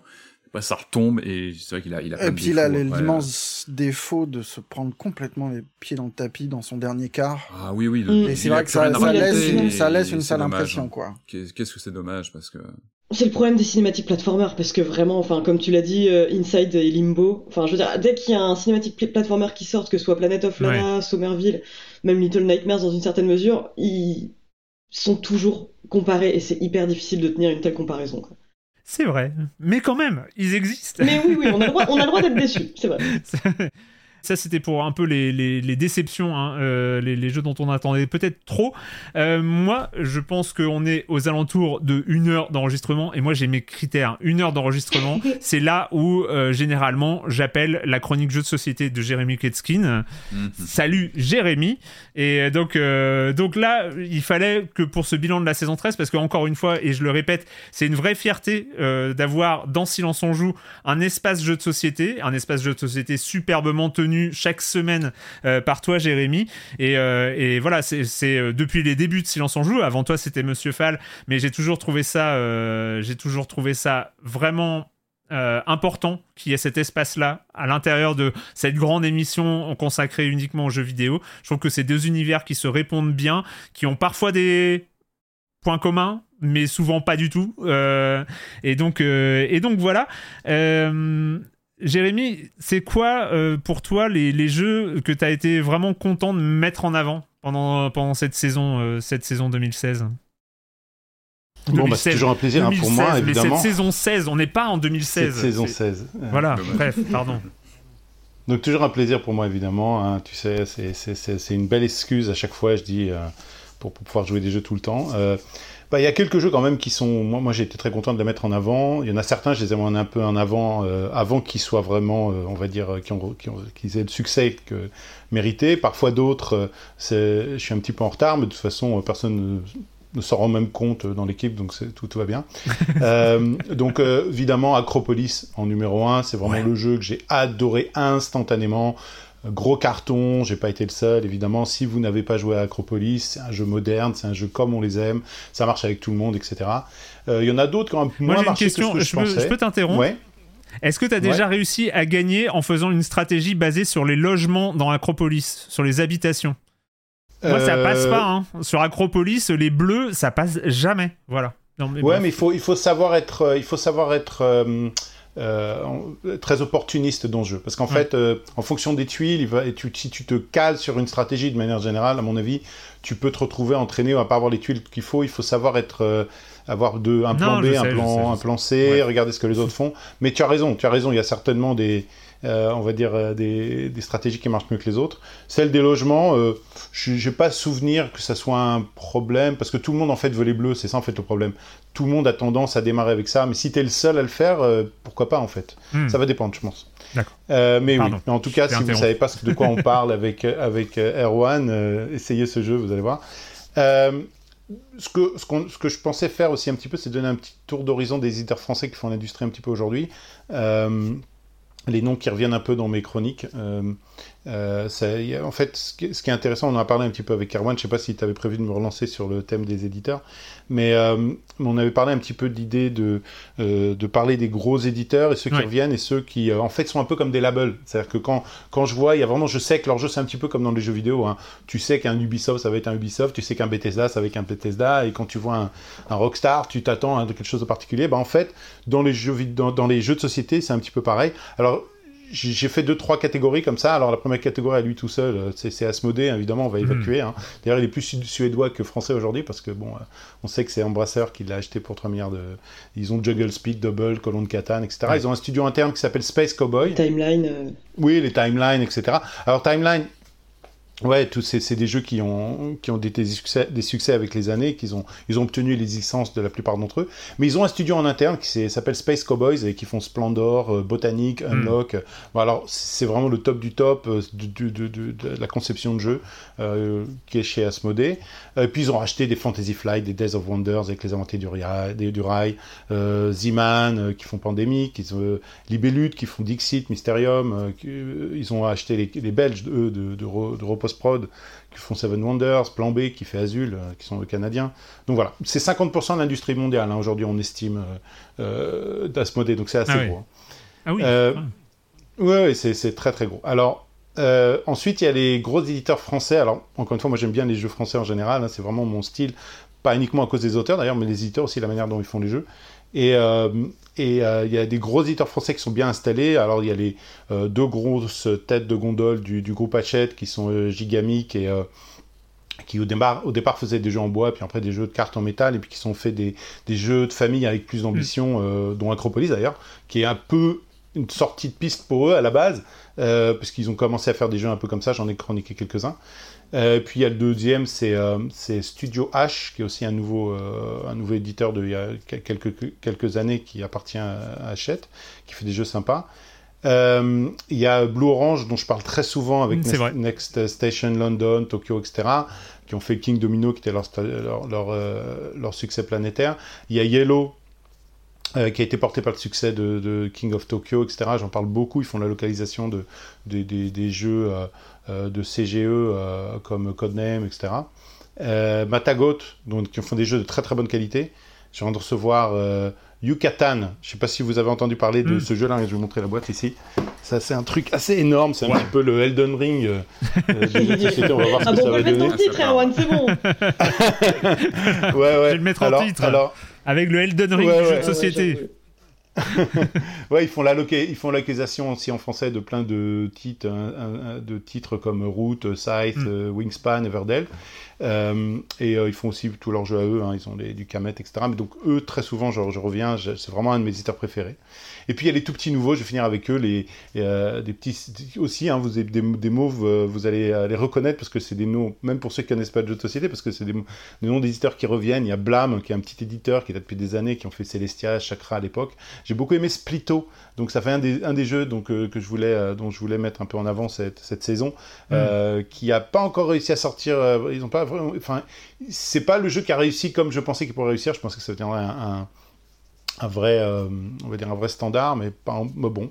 Il y a Bombix euh, qui ont fait Codex Naturalis, euh, Sea Salt and Pepper, dont j'ai parlé il y a pas très longtemps. C'est aussi un- un C'est quoi un les ventes en quand, quand t'as un best-seller en, en jeu de plateau? Ah, alors, il y a- alors, on va mettre de côté les gros, gros best-sellers qui vont vendre des centaines de milliers, des millions d'unités, je pense. Alors, centaines de milliers, on est dans du Seven Wonders, dans du million, on va être dans des, euh, dans des Uno ou même dans des. euh, les, euh, ou dans les jeux de Asmodée dont on a parlé, hein, tu sais, donc les, Ouais, ouais. Euh, les doubles, les machins. Euh, un jeu qui fonctionne bien en jeu gamer, c'est un jeu qui va vendre plus de, de 15-20 000 unités. C'est tout. hein. Un jeu, en général, ils sont, ils sont imprimés entre 5, 5, entre 5 6, 7 000 unités. Euh, quand ça marche, ils vont le refaire une deuxième pression. Ça, c'est, on va dire, la grande majorité. Mais en général, ils sont, ils ne marchent pas. Euh, et puis, autrement, ben, euh, voilà, entre des dizaines, voire des centaines de milliers d'exemplaires. Même pour les gros jeux des gamers, euh, ceux qui sont très connus, ils font pas plus que de, que de centaines de milliers d'exemplaires. Donc, on est sur des petits chiffres, en fait. Et c'est pour ça, d'ailleurs, que les très peu d'auteurs peuvent en vivre. Hmm. Et il y a toujours une scène du, euh, pardon, du Kickstarter et compagnie, parce qu'à un moment c'était très en vogue de, enfin de les, les jeux qui étaient produits comme ça par le, le financement participatif autour d'une licence, autour d'une marque ou un auteur. Est-ce que c'est toujours autant, euh, autant Oui, bah, c'est évidemment le- le jeu, le jeu que je viens de mon, euh, Yutakan, là, que je viens de, de, de, de- de présenter, c'est un jeu qui, enfin, que présenter, j'en parlerai certainement à la rentrée, mais ou pendant l'été, on va voir si je fais des chroniques pendant l'été. Euh, sont des jeux qui sont passés par Kickstarter parce qu'évidemment, quand on est sur des boîtes physiques, on est encore Mm. plus dans euh, comment est-ce qu'on fait pour euh, optimiser les coûts euh, que dans le, dans le jeu vidéo. Donc on Ouais. sait que ça arrive dans le jeu vidéo. C'est moins présent Ah. aujourd'hui, ouais. Jeu physique, c'est de la logistique, c'est énormément d'intermédiaires qui sont très coûteux, c'est des douanes qui partent dans tous les Du sens. cash. Évidemment, donc faut du cash. C'est pour ça que maintenant on est, on s'est rendu compte que c'est pour un type de jeu bien particulier. C'est-à-dire qu'en fait, Mm. il y a vraiment des catégories de jeux. Tous les jeux ne sont pas pertinents pour Kickstarter. Il y a une fatigue de Kickstarter. C'est surtout maintenant aujourd'hui de la prévente. Euh, alors sur, pour des jeux qui sont déjà prêts, euh, il y a beaucoup moins de support de jeux où il y a, c'est- on est juste au. Ah, on est moins dans la production, la pré-production, alors c'est plus dans Exactement, ouais, c'est plus sont- de la prévente, de la production. Même parfois, euh, ils envoient ça aux, aux, influenceurs en même temps qu'ils lancent le Kickstarter. Donc, on est, ça a vraiment, c'est vraiment plus ce que c'était euh, sur la manière de faire. Et voilà. Et puis, euh, il y a Moi, aussi un j'attends mon autre jeu éditeur dont hein. J'ai Ouais. euh, le, le Slay the Spire et, et la livraison c'était censé être fin 2023, c'est reporté à février. Bon, bref, j'en parlerai en 2024. Et, euh, et euh, je vais finir aussi avec un éditeur que j'ai beaucoup aimé, qui sont les Lyonnais de, de Catch Up Games. Euh, vous avez peut-être entendu parler ce, Mind Up euh, et tout. Exactement, ils ont fait des choses sympas avec Qbird, avec Cubosaur euh, cette saison. J'ai pas, il y a Sobek de joueurs, de Loop. C'est des- vraiment des jeux très sympas. Et ils localisent aussi des jeux euh, comme de Pandasaurus, euh, d'autres. Mais c'est euh, c'est un éditeur que j'ai beaucoup aimé, qui s'est lancé un peu vraiment à prendre du risque, à faire des jeux, euh, des jeux qui sortent un peu de l'ordinaire, des gameplays un peu innovants. Et euh, ça marche pas toujours, mais tu as l'impression que vraiment ils essayent, ils essayent. Et il n'y a pas de raison qu'ils n'aient pas leur hit à eux euh, à un moment. Quoi, là. Donc euh, voilà, c'était un petit peu un petit résumé, on va dire, euh, sur l'angle plus éditeur Hmm. euh, de, de, de, de ce qui se fait en ce moment. Donc, évidemment, un peu la- le miroir de la saison euh, en tant qu'éditeur français, même si j'aime aussi parler des jeux allemands, des jeux Oui. japonais, euh, etc., etc. Voilà. Les jeux, les jeux allemands velus. C'était ça, cette catégorie-là. Euh, merci, merci Jérémy. On va te retrouver après, hein, évidemment. Tu, tu, re- tu restes avec nous. Petite, euh, avant, avant le deuxième blind test, j'ai demandé, je vous ai demandé, chers amis, je vous ai demandé une sorte de mini carte blanche, un sujet euh, dont vous aimeriez parler pour ce bilan de la saison 16. Pour avoir un, un petit peu de temps pour, euh, pour parler d'un sujet. On va commencer avec toi, Patrick. Ah oui, oui. Voilà, oui. c'est un peu, c'est un peu euh, sujet libre, carte blanche, et donc euh, pas forcément pendant une heure à chaque fois. hein, on est d'accord que euh, qu'il faut rester dans les dans les créneaux, mais euh, de, de quoi tu as envie de parler qui a été Alors- marquant dans cette saison dans cette saison 16 Bah, à la base, 16. alors, à la base, mais j'y arrive voulais- pas J'y arrive pas. Mais si, on est saison 16. Ah, mais si, j'y On arrive est en fait. saison Pardon. 16. Excusez-moi, je, je de- suis totalement de- dépassé. J'avais noté comme ça, euh, moi j'étais assez euh, fasciné par le, le- la dynamique de la production japonaise euh, cette, cette année. Je trouve qu'elle vraiment, elle est, euh, ils sont vraiment revenus en première division euh, avec les Zelda, Resident Evil 4, Street Fighter 6, Bayonetta 3. Mais en en parlant lors d'une euh, d'un comité de ré- rédaction ce matin, donc justement l'enregistrement, euh, on s'est dit ben non, mais finalement c'est pas ça mon, mon, mon fond de Hmm. commerce. Mon fond de commerce c'est les, les boîtes, c'est les jeux en cartouche Voilà. ces cartouches qu'on qu'on qu'on qu'on lèche du bout de la langue pour voir si le, goût a changé, euh, comme on en parlait tout à l'heure. Alors justement, justement, on parlait de ces cartouches Switch, et moi, c'est, je pense que c'est la goutte d'eau qui a fait déborder le vase. Euh, c'est l'annonce. Alors en plus, j'ai été le premier à la reprendre. C'était il y a peut-être deux trois semaines. C'était l'annonce, vous savez, de la compile Metal Gear Solid qui arrive euh, donc sur euh, sur PS5, sur Xbox Series et sur Switch avec euh, la compile des, euh, des, des des trois grands. Euh, enfin, en tout cas, c'est une première euh, compilation avec MGS2, MGS1, MGS3, puis plein de petits bonus, etc. Donc moi, j'étais ravi. J'étais le premier à vous dire ouais, je vais avoir ma cartouche Switch et je vais avoir ma petite cartouche comme ça que je vais emmener avec moi et j'étais ravi d'avoir ce cette matérialisation comme ça de compilation qui a l'air plutôt soignée parce qu'il y, a du- il y a du contenu additionnel dedans. Enfin bon voilà, on, on en a parlé, j'étais ravi. Et je crois que quelques heures après, je m'en suis mordu les doigts. Je me suis dit, bon sang, c'est pas vrai. on a eu l'annonce en fait que cette cartouche Switch euh, contiendrait 2 gigas de données seulement et un téléchargement de 60 gigas pour avoir accès aux, aux trois jeux et à tout, euh, tous les contenus additionnels, euh, les comics, et etc. qui sont intégrés. Ouais, mais t'auras ta boîte quand même. Avec Oui, mais à quoi bon? En fait, la, la vraie question, quoi c'est bon? à quoi bon? Justement, bon, pourquoi je dis que c'est la goutte qui fait déborder le vase? Oh, rage c'est que c'est c'est que c'est complètement stupide parce qu'en fait autant prendre le jeu en dématérialisé enfin autant l'avoir en, en version Mm. sans boîte parce que là tu peux le tu l'as sur ta bécane tu le lances quand tu veux etc et en fait on arrive sur ce cette folie. Et là c'est Konami qu'on pointe du doigt en l'occurrence. D'ailleurs il faut que j'annule ma précommande parce que je, je- c'est- c'est c'est un non-sens total d'avoir une cartouche qui devient un client en fait. Un client pour lancer un téléchargement qui n'a plus de, de finalement de justification euh, euh, physique. On a juste un bout de plastique qui permet de téléchargement, euh, le, le téléchargement, donc qui va, qui vient avec tout ce que ça peut être. Une, une console mobile comme ça, est-ce que tu es en déplacement, est-ce que tu as un bon réseau, etc. Ça pose plein de questions sur euh, bah, la conservation, sur l'intérêt euh, dans 15 ans. L'idée d'une Hmm. cartouche, c'est de dire bah tiens peut-être que dans 15 ans je pourrais relancer même s'il y a plus de serveur Switch, si tout est coupé, bah je peux quand même lancer. Ouais. Là mine de rien, moi j'ai mon Metal Gear Solid 3 euh, 3DS que je peux lancer. Je mets ma cartouche, il y a plus de serveur et il se lance, il fonctionne. Là, bah évidemment cette cartouche, peut-être que dans 15 ans, elle ne servira plus à grand chose. Alors c'est la c'est la goutte d'eau, mais qui traduit un mouvement de fond et qu'on qu'on voit encore régulièrement aujourd'hui. C'est que je parle de la Switch là, parce que ça ça m'énerve concrètement sur ce jeu-là, mais il y a plein de jeux aujourd'hui qui sortent. On le sait, il y a d'énormes patch day one dans la plupart des productions actuelles, ce qui entend que la galette que tu achètes, souvent tu n'as qu'une partie de plus en plus réduite en plus sur la, la galette. Donc finalement, ça devient presque un objet pour euh, ta collection physique avec ce, ce petit trophée physique de boîte en, en plastique. Mais dans la majorité des cas, euh, je crois qu'FF16 est un cas un peu particulier parce qu'il y a eu un patch mais très euh, très réduit. Euh, on en avait parlé d'ailleurs il y a quelques semaines hein, que le jeu était quasiment Ouais. complet avec quelques patchs mais pas très importants. Mais en gros, tu peux imaginer le lancer dans 10 ou 15 ans. Il devrait tourner à peu près si une machine tourne toujours. Mais en tout cas, on arrive sur cette euh, cette folie des pressages physiques qui, qui finalement ne sont que des morceaux de jeu dans la plupart des cas. Je crois même qu'il y a un, il faudrait que je retrouve, il y a un, il y a un compte Twitter que j'avais repéré qui teste les jeux euh, physiques hors connexion pour voir si ça marche et qui donne même des détails. Est-ce que ça fonctionne? Qu'est-ce qui fonctionne? Qu'est-ce qui ne fonctionne Hmm. pas? C'est plutôt intéressant parce que ça ça ouvre la question de qu'est-ce que je vais avoir de, de, de lançable dans quelques années s'il y a plus les serveurs, si euh, si j'ai plus accès aux serveurs euh, liés à ces téléchargements additionnels sur un support physique qui euh, auparavant était quand même euh, garant d'une d'une possession d'un jeu. Et là c'est plus le cas. Enfin, on se rend compte qu'on a un morceau de jeu qui est très dépendant de beaucoup de téléchargements. Mais c'est vrai que cette compile Metal Gear Solid en dehors de toutes les problématiques qui se posaient autour de Hideo Kojima qui n'est pas du tout dans la boucle c'est vrai que ce, voilà cette cartouche de 2 gigas et on sait que c'est lié aussi au à la facturation par Nintendo de la fabrication des cartouches avec plusieurs prix de, de fabrication selon la, la taille. Et c'est vrai qu'on a beaucoup de jeux Switch où on a un jeu sur trois. je pense aux compiles, les compiles Assassin's Creed, etc. Où il y a en général un jeu et le reste à télécharger. À part que là, la Konami a passé la, la ligne rouge parce qu'on a on a aucun jeu en fait et tout va être à télécharger. Ouais. Donc voilà, ça, ça pose la question du support physique. On sait que le, la bascule est déjà actée. Il y a, il y a des points de, de, résistance. On parle, je parle régulièrement de, de gens comme Evercade qui, qui, ont, qui s'efforcent vraiment de ramener des jeux en cartouche, mais ça on est hmm. plutôt sur du jeu rétro globalement.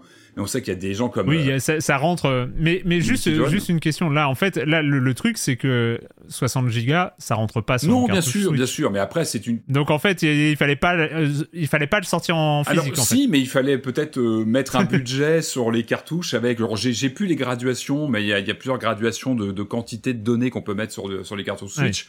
Tu pouvais imaginer avoir peut-être les trois jeux et tout le contenu additionnel, euh, les, les, les, les, comics et tout ce qu'on peut débloquer qui accompagne hmm. en dehors en téléchargement, ça serait peut-être moins choquant que là d'avoir juste un client et un, un, tous les jeux, tous les contenus comme à l'époque euh, à télécharger. Comme à l'époque, les, les, euh, les cartouches qui dépassaient des consoles, tu sais, avec euh, quand t'avais des sur les Super Nintendo ou sur les oh, Game Boy, t'avais des grosses cartouches avec des, avec des piles et des trucs en plus pour que ça. Exactement. mais en tout cas, là, tu en tout cas, t'as des îlots de résistance. Hein, je pense à Limited Run Games hein, qui qui est passé chez Embracer maintenant et qui s'efforce vraiment de d'avoir des jeux. Euh, souvent de la scène indé qui sont comme ça euh, mm, encapsulés sur des cartouches physiques avec toujours cet espoir d'avoir le jeu le plus fini possible en boîte et qu'on pourra peut-être lancer dans 10, 15, 20 ans quand il y aura plus de serveurs, qu'il y aura peut-être eu un, un hiver nucléaire. On pourra Après la fin du monde, ça marchera encore. ou, quand, ou, quand, ou quand les Switch marcheront plus. Hein, tu, tu, mets souvent en avant le, la question de la préservation. Encore une fois, je, ah mais bien sûr, porter encore en faux, mais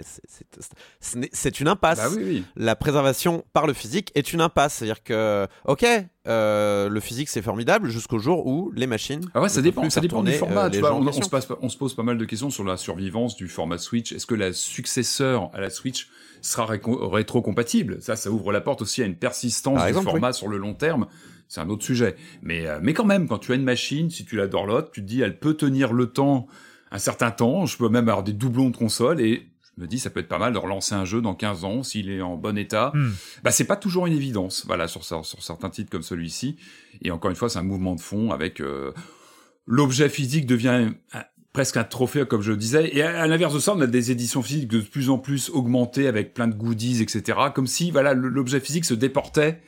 Euh, de quelque chose qui est qui, qui est qui, qui doit encore fonctionner dans le temps et finalement on arrive sur une surenchère souvent d'objets collector avec des figurines, etc., pour un peu nous, nous inciter à aller sur une autre forme de d'importance de, physique euh, dans l'immédiat. Et finalement, c'est peut-être comme ça qu'il faut aborder le jeu vidéo. Hein. C'est dans l'immédiat, le plaisir immédiat, et peut-être pas trop penser à l'avenir, parce que de toute façon, l'avenir, le point d'interrogation, globalement, il est de plus en plus là. Donc, jouons maintenant. Hein. Je peux réagir à deux commentaires dans le chat. Il y a Kiwix qui dit euh, Ma SNES fonctionne toujours, donc bon. Est-ce que ton écran cathodique est encore fonctionnel? Comment ça se passe? Moi, je suis curieux. Mais demain, on aura peut-être plus d'écran cathodique pour faire fonctionner les vieilles consoles. Ouais, mais t'as des adaptateurs. Et, euh... t'as des adaptateurs pour ça. Et, et Junkie non mais je sais, mais enfin tu, tu comprends le problème. C'est après quand imagine le câble qui relie ta Super NES à l'électricité marche plus. Enfin, il y a plein de questions. Et euh, Jonky euh, qui dit, je me demande si ma PSP marche encore. Euh, retrouve la vie et vérifie que la batterie ne va pas exploser. Voilà, C'est euh, cherche là, cherche là.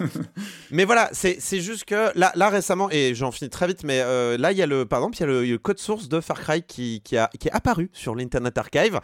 Ça, c'est de la vraie préservation. Ça, pour le coup, c'est de la vraie préservation. Et Konami, même s'ils font pas, euh, en effet, là, ils sont en, en bêtant là, avec leurs cartouches vides, euh, en attendant le fait de remettre au goût du jour, y compris sur Steam, des jeux euh, PS2, en l'occurrence, puisqu'on parle surtout de Metal Gear 2 et 3. Hein, je crois c'est surtout ceux-là qui sont intéressants. Hein, oui, mais le premier, il est déjà sur PC grâce à GOG, sans DRM. Eh, c'est pas mal comme mhm. préservation, ça, hein, c'est chouette. mais du coup, Metal Gear 2 et 3, c'est vrai que c'est intéressant de les avoir sur PC. Et ça, pour le coup, ça va dans le sens d'une bonne préservation, parce que ça, c'est des données, ça finit sur Internet, mine de rien. Merci les pirates, les pirates, c'est eux qui font la vraie préservation aujourd'hui. Je suis forcé de constater ça et tous les gens qui font de la préservation le disent. Ceux qui font de, qui récupèrent les robes, qui dumpent les ROM depuis les les, euh, les, les CD, les cartouches, tout ça, c'est c'est eux qui font la préservation en vrai. Hein. C'est pas, vraiment ni les. Oui, mais tous les gens qui bossent dans la préservation sont plutôt d'accord avec ce consensus-là.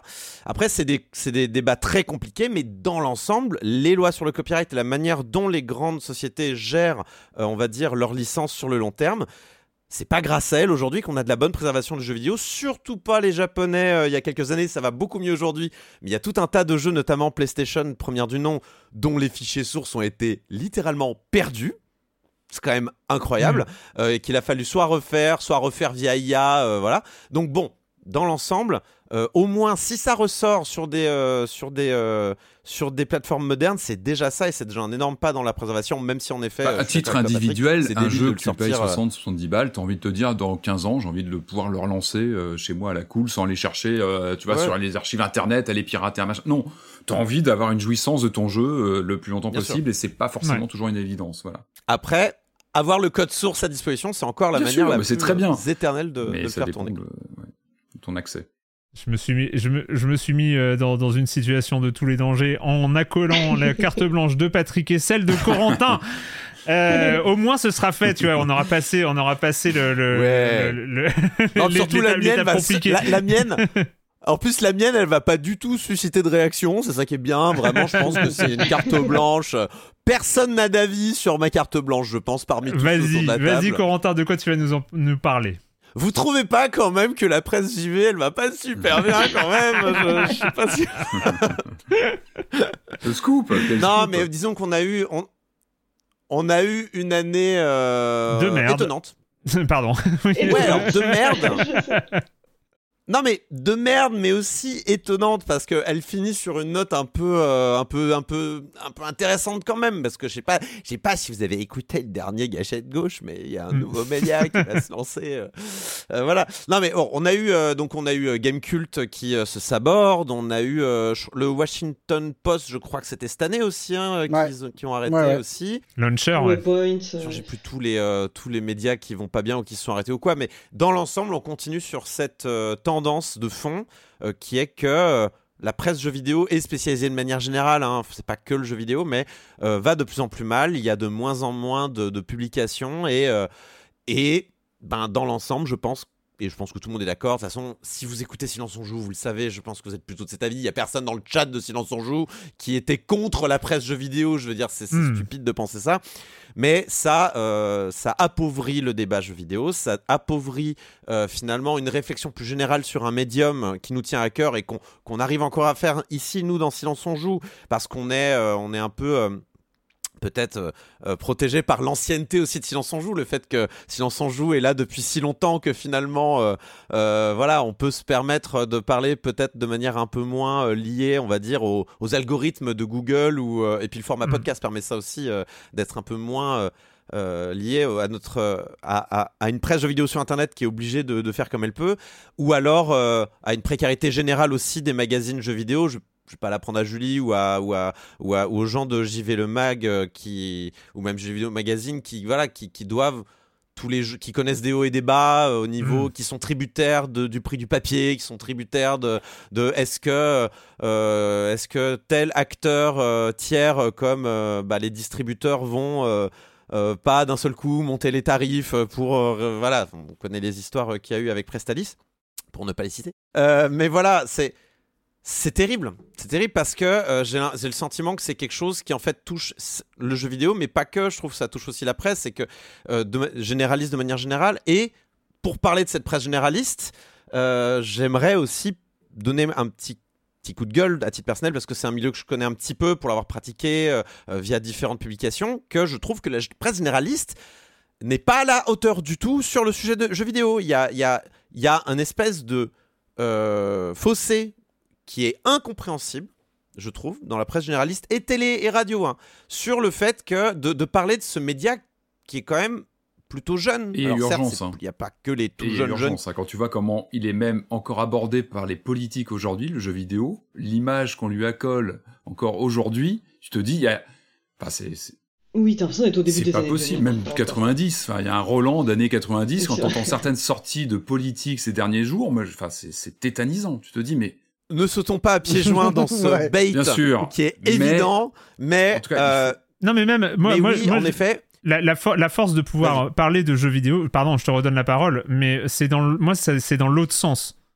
Moi, j'ai envie d'avoir une émission de télé sur les jeux vidéo qui dit du mal du jeu vidéo, qui soit tellement spécialisée pour pouvoir en dire du mal. Moi, je m'en fous d'avoir des défenseurs du jeu vidéo vent debout pour euh, accuser tel politique euh, d'avoir dit de la merde. J'en ai rien à carrer. Il y a les réseaux sociaux pour ça. Il y a, que des défenseurs du jeu vidéo partout sur YouTube et, tout ça qui vont s'insurger et tout ça. Moi, j'ai envie d'avoir des spécialistes.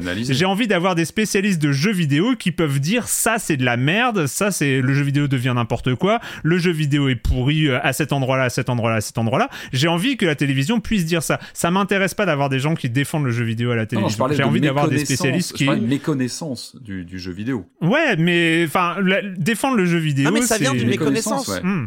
Ou alors ça vient d'un mauvais endroit. Genre, par exemple, quand tu as des émissions de jeux vidéo euh, à la télévision ou machin, c'est par exemple, moi je prends l'exemple de l'e-sport. Genre, c'est pour dire, ah, l'e-sport, c'est l'avenir, quel magnifique, euh, euh, quel magnifique secteur, vraiment, tout ça. Et à aucun moment, il y a une remise en cause de, il y a peut-être une bulle là qui est en train de se hmm. créer. À jamais j'ai entendu, j'ai entendu ça nulle part, alors que c'est ce qui se dit euh, partout derrière, tu vois, qu'il y a peut-être eu un emballement sur l'e-sport et qui est un des rares sujets sur lesquels les médias généralistes on va dire, se sont un peu plus emparés hmm. euh, du, sujet jeu vidéo. Je pense à l'équipe, je pense, euh, euh, j'ai dû en voir sur France Info, il me semble, qu'ils parlaient beaucoup d'e-sport pour une raison qui m'échappe complètement, quoi. Je, je, je Parce qu'ils envoient plein de communiqués C'est vraiment quelque chose de ça. voilà. Et, et tu as, mais merci Erwan, oui, non, non, mais c'est sûrement vrai. Il y, a eu, il y, a eu, une énorme euh, campagne de, communication autour de l'e-sport euh, de manière générale. Ou quand l'Elysée invite, euh, enfin invite, c'est pour parler d'e-sport, c'est pas pour parler de ah c'est important d'avoir des jeux qui parlent de je sais pas de sujets de, des minorités ou de mm. voilà de société, ce genre de choses.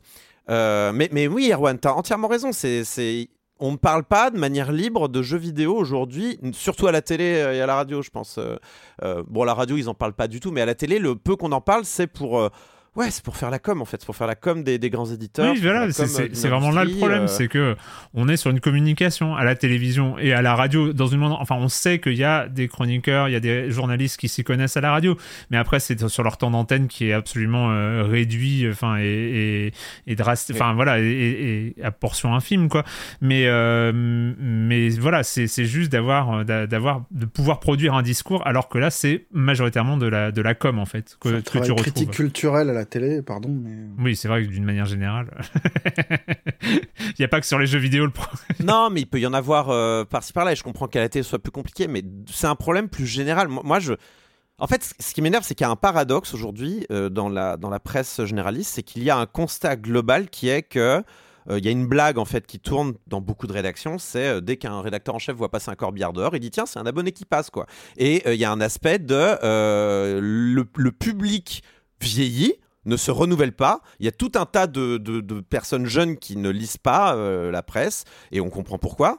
Parce que, en fait, aussi, la presse ne parle pas des sujets qui intéressent les jeunes. Et encore, là, je parle du jeu vidéo comme si c'était un, sujet extrêmement jeune. Aujourd'hui, il me semble on est jeunes, je sais pas où est le problème, Corentin, nous sommes jeunes. non, non mais et, encore, le jeu vidéo tel qu'on le parle nous, ça concerne plutôt en vrai une tranche d'âge qui est plutôt mm, mm. vers les 30 ans. J'avais lu cette, euh, mm. cette, euh, ces articles qui expliquaient que c'était plus les millennials qui jouaient aujourd'hui aux, jeux vidéo euh, narratifs, aux expériences courtes, là où les, les, les, les, les, personnes plus jeunes vont plutôt consommer le jeu vidéo de manière différente en regardant des influenceurs, en regardant des, gens sur Twitch, en regardant des gens euh, euh, en pas, sans y jouer eux-mêmes. En fait, ce qui est, ce qui est, c'est, c'est, c'est, à dire qu'aujourd'hui les médias en sont encore à les jeunes qui jouent aux jeux vidéo, alors que bah non, en fait, c'est les adultes qui jouent aux jeux vidéo. Bah oui, complètement. Et euh, ah, moi, ça m'avait fait un choc particulier. Enfin, pardon, excuse-moi, non, je te coupe juste, mais. non, non, vas-y, j'ai beaucoup parlé. mais par rapport à la question de, j'avais fait un atelier jeux vidéo auprès de lycéens où en fait, en gros, on parlait de narration dans le jeu vidéo et moi, je m'étais dit bon bah, j'arrive euh, cool, on va parler de jeux vidéo. Et en fait, la moitié des jeux que j'ai évoqués, quand bien même ça paraissait des gros blockbusters, enfin des trucs que nous, nous on connaît beaucoup, ils n'y jouent absolument pas. Et euh, le, premier, la première question qu'on m'a posée, c'est est-ce que vous connaissez ce Subway Surfer, un truc comme ça? Et j'avais hyper honte de dire, mais non, j'ai jamais joué à ce Subway Surfer de ma vie. Et il y a toute une autre part des jeux vidéo, effectivement, que mm. nous, même en tant que presse spécialisée, on ne traite pas du tout, quoi. Enfin, c'est, bref, on a énormément d'anglements bah, à ce niveau.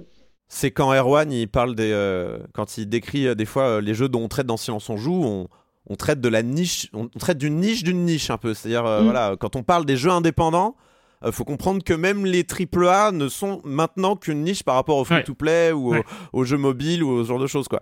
Et waouh, euh, c'est incroyable à quel point les médias généralistes qui se plaignent justement, enfin qui se plaignent, qui, qui se rendent compte de leurs problèmes, on va dire, sur le vieillissement de leur public, ne s'emparent pas de ces sujets. Alors, et, et voilà, et c'est bon, c'est c'est mon coup de gueule et je, je- on pourra en parler des heures et des heures, mais.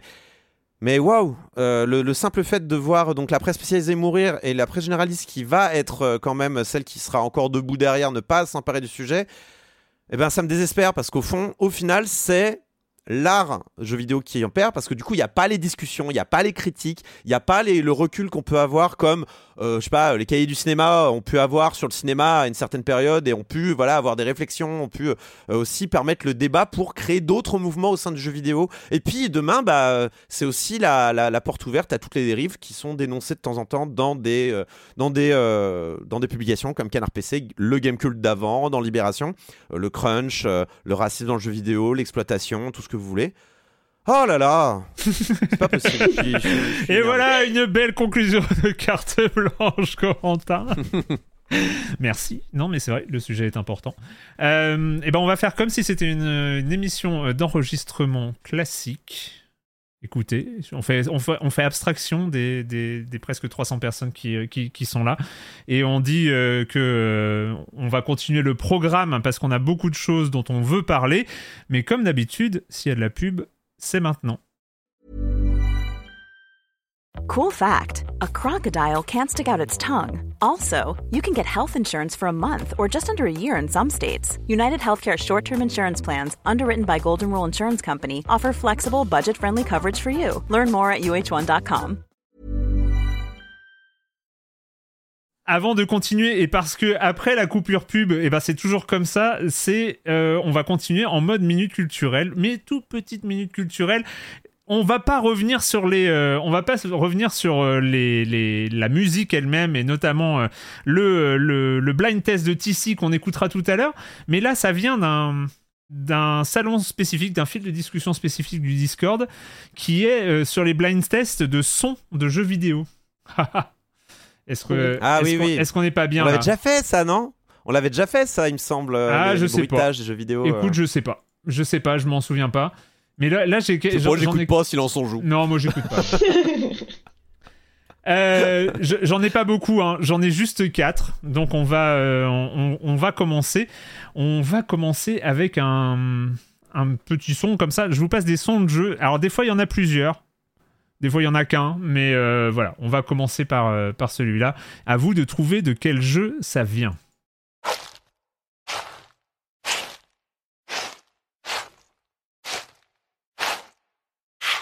Clairement Resident Evil.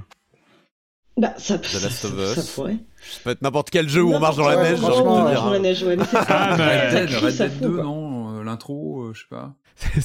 En fait, j'adore, c'est qu'ils font souvent ça, c'est-à-dire qu'ils mettent des pas, des trucs comme ça, c'est très très compliqué. On va passer le deuxième son et ça va peut-être être plus simple. Sur le deuxième son, c'est donc euh, proposé Du par Gigi, Gigi Dollar euh, sur, le, sur le Discord. Il n'y a pas de bonne réponse dans le chat, donc, euh, donc voilà. Mais là, normalement, ça devrait aller peut-être plus vite. Oui, la Us. Ah bah là, on est sur une créature. Non, sûr c'est pas ça le Non, bruit c'est pas un clicker, des ça. clickers. Non, mais ça pourrait être. euh, Ça pourrait être un ça. On le connaît celui-là. Ça pourrait on être le Alien connaît. Isolation ou. euh, sympa en tout cas, ça, ça détend bien. Alors c'est Jean-Michel et Jean-Michel on l'a croisé dans dans quoi on l'a croisé lui pas, c'est pas Euh, le xénomorphe, vraiment? Bah si, mais euh, donne-moi le nom d'un jeu Ah, parce que je disais depuis tout à l'heure, Alien Alien Isolation, pardon. Ah oui, voilà. Oui, oui, oui. Par contre, le, le, le crissement précédent, je l'avais pas. Mais ouais, ouais, le, le xénomorphe, évidemment. euh, Mais alors, on marchait dans la neige là, dans le début Ou c'était autre chose? Je sais Ou pas. c'est moi, le bruit euh, des pas euh, quand il se rapproche de nous Je Moi, sais pas. ouais, j'a- J'avoue, j'ai pas, j'ai pas l'information. Euh, C'est moi, je, vous savez, hein, je prends les, les, les, les informations, mais donc on est bien sur le xénomorphe, en tout cas dans le deuxième Ouais. son de Alien Isolation, quand même. Euh, deuxième, euh, deuxième qui est proposé par Tissi. Ah GoldenEye, GoldenEye, GoldenEye. Ah, mais Wow. c'est GoldenEye, ouais, c'est bien joué. Ah bah là, ouais. Well done. Tout de suite. Ah, bah oui, bien joué. Ah ce son Trop bien. incroyable. Bravo. Ah, des bons souvenirs. Bravo. Troisième, troisième son. Alors là, j'en ai plein. J'en ai plein, mais peut-être que quelqu'un va trouver très vite. Je pense qu'il y a peu. Euh, je suis pas sûr que vous y ayez tous joué, mais bon, on sait jamais. Ah si. Elle l'a. J'ai à peine entendu quoi que ouais. ce soit, mais. Non, attends, attends, léger, hein. j'attends un autre son quand même pour être sûr. Attends, je le Ouais. repasse Euh, celui-là. Non, mais ça pourrait être genre tu, tu te soignes avec une Perfect Dark. non, mais c'est pas ça. Euh... Alors, ah oui, le le deuxième, connais. le deuxième son GoldenEye c'était ici, et ici c'est Lolo 222. Deuxième son.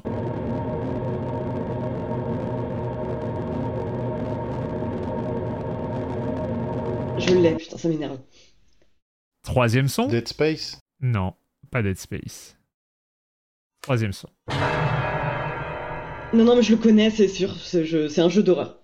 C'est difficile, hein. Resident Evil 2 Est-ce que c'est euh, c'est un survival horror, c'est sûr? C'est Silent Hill, non C'est Alors, il y a eu plein de C'est réponses Silent dans le ouais. chat. Il y en a Silent une Hill, euh, bonne. pas Silent Hill. Il y a une euh, bonne le réponse dans le Silent chat. Hill ou.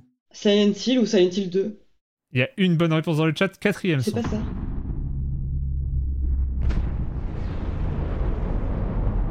Ah, je connais ça. Mais, mais bien sûr que je le connais, j'ai vécu ma vie avec ce son. Ça. Après, il est peut-être samplé dans la Tu moitié des dit avec ce survival, hein, mais, mais quand même. En- Non, en- mais surtout celui-là, Ouais. celui qu'on vient d'entendre là. Tu l'as dit Dead Space, euh, Patrick, il me semble. Non, c'est Jérémy, non Marius?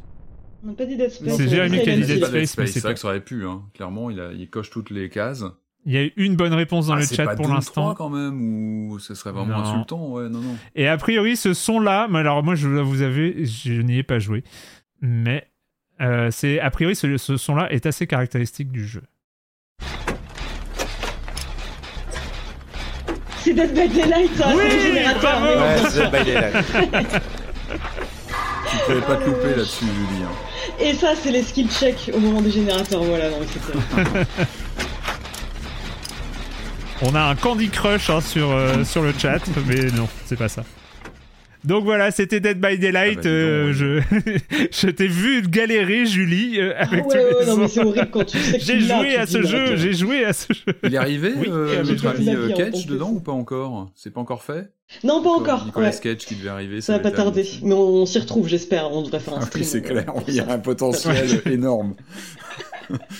Et dernier son, euh, donc là c'était, euh, là c'est proposé par. Lambinus.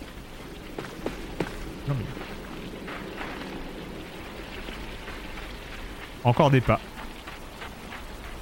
Breath of the Wild. Non, Red Dead 2 Non. Dès qu'il y a de la neige. non. Non, eh c'est pas ben, Red Dead puisque c'est pas neigé. Et deuxième son, peut-être plus caractéristique évidemment parce que parce que t'es pas, hein, on, on voit très bien que.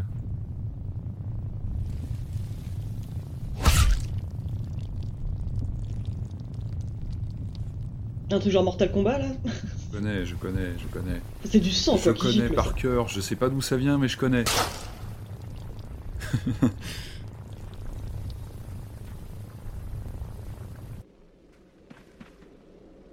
C'est fini? C'était un son un peu long. Je pense que c'est des extraits de son en fait. Ah, c'est pas grave, j'ai même pas compris qu'il y avait encore du son. C'est pas Resident Evil a eu 7 une bonne réponse. Resident Evil 7 On a eu une bonne réponse dans le chat. Resident Evil 7, non C'est pas ça Pas du tout. En fait, j'arrive pas à savoir quand le son est là ou pas là. Oui, pareil, il y a des. Il y a quelqu'un du groupe qui a des bruits bizarres chez lui en fait. euh. Ouais, ça, Et deuxième bonne réponse, c'était Limbo. Voilà. Ah. Eh oui. Ah, Rappelez-vous ouais. Limbo. Eh, Ouais, ouais, félicitations. Vous pouvez, vous pouvez euh, retrouver, hein, c'est le blind test sonore euh, dans le salon blind test du Discord. Donc c'était des jeux proposés tout au long de la saison. Voilà. On va, re- on, on aura un dernier blind test. On a perdu Marius entre temps, mais c'est pas grave. Il peut, il peut On prendre. n'a pas prévu de point araignée, tiens, arachnophobie euh, dans l'émission. Je pensais on a eu une saison avec beaucoup. Moi, j'ai eu entre Diablo, entre Evil West, euh, beaucoup Ah. de points arachnophobie. Alors, Evil West, je crois, le, le disait, je crois, prévenait, attention, il y a des images de. C- c'était une saison euh, riche en, en pointes arachnophobe. C'est vrai, c'est vrai, c'est vrai. Euh, on va continuer avec les cartes blanches. On va continuer avec les cartes blanches. Et attention, attention, nous avons le droit à la carte blanche de Jérémy Kletskin himself. Et toi, tu, euh, tu vas nous parler de quoi pendant ton petit moment euh, Enfin, sur cette saison 16, il y a un truc qui s'est passé quand même. Il y a un truc qui s'est passé. Tu l'as partagé, tu l'as partagé sur le Discord, tu l'as partagé sur Facebook. Ça a été un peu ton, ton événement de gamer de l'année. Non, non, mais euh, là, je vais vous narrer le plus grand exploit de toute mon histoire personnelle de joueur. Ah oui. C'est comme ça que je vais l'appeler. Hein. C'est, ça a concentré tout mon temps de parole de jeux, jeux vidéo parce que c'est vrai que j'ai beaucoup, beaucoup joué à ça cette année euh, aux dépens de, beaucoup d'autres joueurs, euh, beaucoup d'autres jeux. Mais là, vraiment, j'en suis euh, très fier. Donc à chaque fois que c'est possible, moi je joue avec des avatars féminins dans les jeux de rôle, donc Cyberpunk, Skyrim, World of Warcraft, Mass Effect, tout ça, j'ai toujours un personnage qui s'appelle Ammonia. Hmm. Aujourd'hui, Ammonia, c'est un personnage qui est assez connu dans le monde du jeu vidéo, dans un monde parallèle du jeu vidéo parce que c'est la chef de Rocambolesque, que j'en ai déjà parlé ici, qui est un clan de Diablo Immortal, que j'ai fondé Day One, donc euh, mm. ça fait à peu près un an là que le jeu est sorti, donc j'ai un an et quelques semaines. Euh, j'y suis Parangon 835, euh, sur l'un des deux gros méga serveurs français, parce qu'ils ont été consolidés au bout d'un moment. Donc il y a deux grands serveurs. Et mon objectif à la base, c'était d'éviter de dépenser de l'argent dans le jeu, hein, donc de recruter des joueurs qui, comme moi, ils préfèrent rester free-to-play.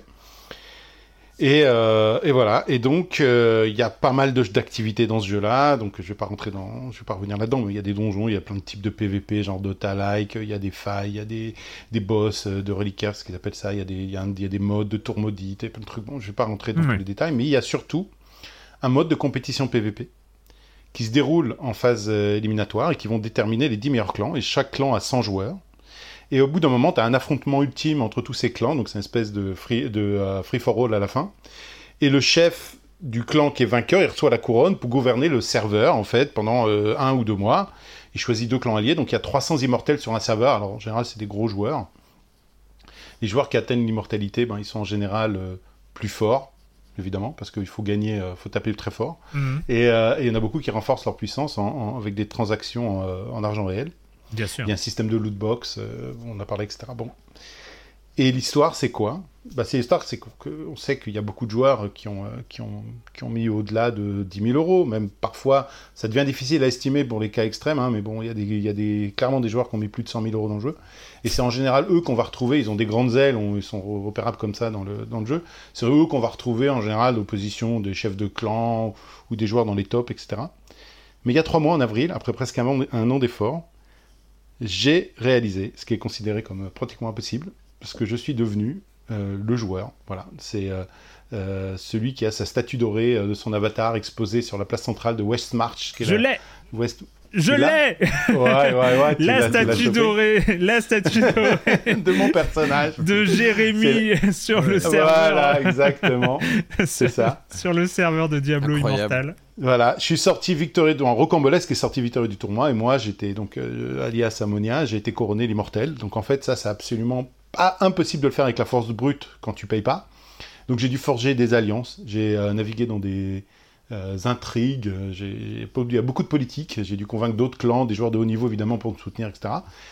Mais ce qui est fantastique et ce qui pour moi vraiment euh, enfin plus que l'exploit lui-même, c'est pas que de l'auto-satisfaction, mais ça démontre aussi la singularité de euh, Diablo Immortal qui permet que, en tant, enfin c'est un jeu gratuit, oui c'est un pay to win, mais si on est débrouillard, si on a une bonne stratégie sociale, si on a de la bienveillance avec les gens sur le longueur, euh, les gens ils ont envie de, te... ça crée de l'empathie, ça crée des, ça crée des... de l'amitié même parfois évidemment parce qu'on passe beaucoup de temps sur Discord, on se connaît, on a un gros cœur de, de joueurs dans le clan. Et euh, il est possible de surpasser les avantages euh, apportés par le vrai argent, d'accord, et de hmm. devenir euh, le, joueur numéro un du serveur sans, sans en dépenser. Voilà. Donc t'as rien dépensé toi en fait, concrètement J'ai alors alors alors Parce que pour les vraiment les gens pour les vraiment les gens qui veulent rentrer, j'ai pas pris de passe de combat, j'ai pas au day one du jeu pour créer un clan, il faut payer 2000 platines. 2000 platines, ça fait quelques semaines pour les pour, pour, pour les donc j'ai mis de l'argent, genre je sais plus quelques euros hmm. pour acheter le clan au début. Avec, voilà, et avec la monnaie, j'ai pris des cosmétiques. Donc j'ai rien du tout. Voilà, donc j'ai mis quelques euros. Je sais plus, hein, c'est, ça hmm. doit être, je sais pas, 12, 12 euros, un truc au début. Au début. Mais en tout cas, c'est tout. Et j'ai même pas pris le pass, le pass, il rien. Il n'y a pas de pub dedans, donc il y a vraiment aucun argent qui est allé à Blizzard euh, de, pendant tout le process. Et c'est aussi la majorité de, ma, de mon équipe. Et voilà. Donc euh, c'est un peu l'histoire euh, de mon, de mon expérience dans. Eh bien, bravo quand même. Hein. Voilà, Et, merci, et du hein. coup, alors, et Diablo 4, tu, tu y as touché un petit peu ou pas Ah, c'est la tout, question, c'est vrai, c'est vrai, c'est vrai. Ouais, alors, alors évidemment, Diablo 4, c'est pas le même jeu. C'est un jeu, oui, euh, d'ailleurs, vous en avez parlé beaucoup. euh, même euh, si on peut comparer en fait à l'expérience des, des premiers jours sur Diablo Immortal, où tu as une expérience solo, où tu vas monter ton personnage, tu vas faire de l'exploration, tout ça. Tout ça, je m'en rappelle plus, je m'en fous complètement aujourd'hui. Moi, je joue au endgame des Diablo. C'était le cas d'ailleurs pour Diablo 2 aussi. C'est des endgames auxquels je joue. Et le endgame, c'est un moment où on est arrivé, on a tous nos joueurs tout au max, on connaît tout le monde, et puis ça devient toute la partie sociale et toute la partie, euh, parfois aussi un peu optimisation, gameplay, euh, complémentarité entre les joueurs, euh, toute la partie communautaire, toute la méta, c'est ça qui m'intéresse. Et dans Diablo, Immort- enfin dans Diablo 4, euh, ça est beaucoup moins fort et beaucoup moins centré autour de la- du social. Euh, Il y a beaucoup de nos joueurs qui sont partis à faire Diablo 4. Il y en a certains qui commencent à revenir maintenant, qui disent bon, euh, en fait, euh, on a fini le jeu en solo, c'est chiant, on vient, on revient pour jouer avec la team, jouer ensemble et faire des choses, euh, nos activités, euh, etc., etc. Mais c'est un autre jeu en fait. Ouais. Mais euh, donc je suis pas passé sur Diablo 4. Puis pas surtout, je joue sur mobile et comme moi je voyage beaucoup, etc. Si j'ai pas mon, mon téléphone sur moi et tout, je pourrais jamais faire tout ce que je fais sur Diablo Immortal. Donc voilà, en quelques mots, un petit peu. Tu passes, mon- tu passes combien de temps par jour sur Diablo Immortal? Euh, bon, il y a des jours. Alors, c'est vraiment pas régulier parce que, encore une fois, je voyage beaucoup, etc. Ça m'arrive des fois de passer le lead à d'autres joueurs euh, en qui j'ai confiance pour qu'ils puissent euh, pendant pendant mes absences. Mais on va dire que je vais faire au moins une petite heure par jour, c'est sûr, pour pouvoir faire les daily, les machins, Mm. des, les petites activités, des trucs. Et puis ensuite, ça part pendant le week-end, ça peut être 3-4 heures. Le, le lundi soir et le jeudi soir, il y a les guerres de clans où vraiment là, tu as besoin de une préparation, où tu as besoin d'assigner des rôles, etc. Et puis tu as encore pas mal d'autres PVP, des modes, etc. Mais ce sont des officiers dans mon, dans mon, dans mon clan qui vont Ah s'occuper de la plupart de la logistique et des choses comme ça, c'est plus moi. Moi, je fais vraiment que le recrutement, c'est ça. Vraiment, Les organisations. passer des entretiens, chaque joueur qui va nous rejoindre, je lui parle, je m'assure que le, Ah, Il y a des s'exprime entretiens, bien. il y a des entretiens Ah ouais. pour. Ah, ouais, les, ouais, les- grandes Ah oui. guildes de, de Ah ouais, MMO, généralement, c'est. Non, non. hey. tu fais pas passer, tu rentres fais pas entrer le loup dans la bergerie avec des joueurs qui se comportent pas bien, etc. Après, il y a, tu commences à avoir une réputation sur le serveur, les gens viennent te voir, viennent voir ton équipe parce que tu as un positionnement différent et tout. Enfin donc voilà, c'est ça qui est intéressant en fait. C'est un peu comme les jeux de société en fait, c'est la partie société. Je- en fait, c'est une citation de, de Monsieur Fall lors de la, de la 500e, hein, si vous vous Ouais. rappelez. Ce qui est important dans le jeu de société, c'est société. Ben en fait, c'est pas pareil pour moi dans les jeux vidéo en fait. C'est sa partie, cette partie-là et Diablo Immortal, c'est une véritable plateforme pour le faire. Ouais. Donc, ce qui est important dans les jeux vidéo, c'est la société. C'est les autres, c'est les autres joueurs. En fait, le jeu est une. Alors évidemment, je joue euh, moi aussi. Hein, je suis un... mes jeux préférés, c'est les mêmes que Marius. Hein, c'est les. On s'est, on... on se revient à la 500e quand on devait faire nos tops, on était sur les mêmes, euh, sur euh, sur Mm. les sur les sur les gros jeux de, de, de Rockstar ou de Bethesda ou de, de CD Projekt Red. Je sais pas. C'est mes jeux préférés aussi, mais c'est un autre. Mais mais de manière générale, moi, c'est la partie sociale qui va m'accrocher sur la longueur. Et les jeux narratifs en solo, c'est bien une fois, mais euh, enfin, c'est, je, je- en fait, j'en joue un par an comme ça en fait aujourd'hui. hein. Depuis On parlera, du, on, par- parlera de ton prochain jeu narratif euh, Exactement. en solo euh, une bonne tout transition à l'heure. pour ma prochaine intervention. Euh, Marius, pour ta carte blanche, de quoi tu vas nous parler? Écoute, moi j'étais sur euh, l'avalanche de AAA un peu nul ou bof. Moi. Parce que franchement, depuis le début d'année, enfin depuis, euh, depuis, ouais, depuis le début Hmm. d'année, euh, tous les Forspoken, Hogwarts, Legacy, Jedi Survivor, Redfall, il y a quand même un paquet de jeux qui sont pas à la hauteur, je trouve. Ouais. Et euh, mais, mais en vrai, en vrai, je cède mon temps de parole à Erwan Cario parce que son sujet m'intéresse plus. Ah, mais c'est tout à l'heure. Et Erwan Cario l'avait déjà inscrit, donc. euh, D'accord, d'accord. Donc tu veux pas parler de, de, de, de l'avalanche de AAA euh, écoute, gros non, est-ce qu'il y a vraiment besoin de redire du mal de, de Redfall ou de Forspoken? Mais moi, je peux, je peux, je peux réagir dessus, Marius, si tu me, si Vas-y, tu vas-y. m'autorises. Moi, j'ai cette grosse frustration, la raison pour laquelle, voilà, moi, j'ai eu la petite mort après euh, Cyberpunk, je sais plus à quoi jouer, parce que les gros AAA que j'attendais, euh, bah, en fin de compte, euh, il y en a beaucoup que c'est vous qui me les aviez gâchés. hein. Il y en a certains, je comptais les acheter, j'attendais que ce qu'on en dise. Et euh, bon, voilà, et on va en parler plus tard de ce qui est vraiment attendu. Mais il y en a très peu des vrais AAA qui sont, on va dire, des, des vraies évolutions, des vrais. euh, il y en a, il y en a très peu. La plupart de ceux qui sont, euh, qui sortent, euh, ce sont ou de la répétition ou, euh, ou des choses qui donnent plus envie aux joueurs qui, qui jouent depuis longtemps. En fait, ça, ça donne plus envie. On n'a plus envie. Ouais, bon, en même temps, on s'ennuie pas non plus, hein. Euh, mais peut-être toi de ton côté, euh, de ton côté, c'est vrai que le dernier jeu auquel t'as joué, c'était Cyberpunk, enfin tu t'es, dans lequel tu t'es investi euh, longuement, on va dire, euh, c'était Cyberpunk. Donc on est vraiment à un stade de production euh, qui, ne, depuis Cyberpunk, il n'y a pas eu de ce qu'on a qualifié un temps de quadruple A, il y en a pas eu de mémoire. Si, il y a eu Elden Ring, d'une manière un peu, mais, euh, mais c'est à peu près tout. Et le prochain arrive dans deux mois. Mais euh, je suppose que tu l'attends euh, de pied ferme. Mais comme j'ai dit tout à l'heure, on va en reparler, cher Jérémy. Ok, bah écoute, on, reparlera de, mon sujet après, à un moment où ce sera écrit dans, euh, le, dans, le, dans le programme. Dernière, dernière grosse rubrique individuelle. dernière grosse rubrique individuelle. Moi, je vous ai proposé de parler d'un rattrapage de dernière minute. Un jeu dont vous n'avez pas parlé dans la saison 16 de Silence on joue.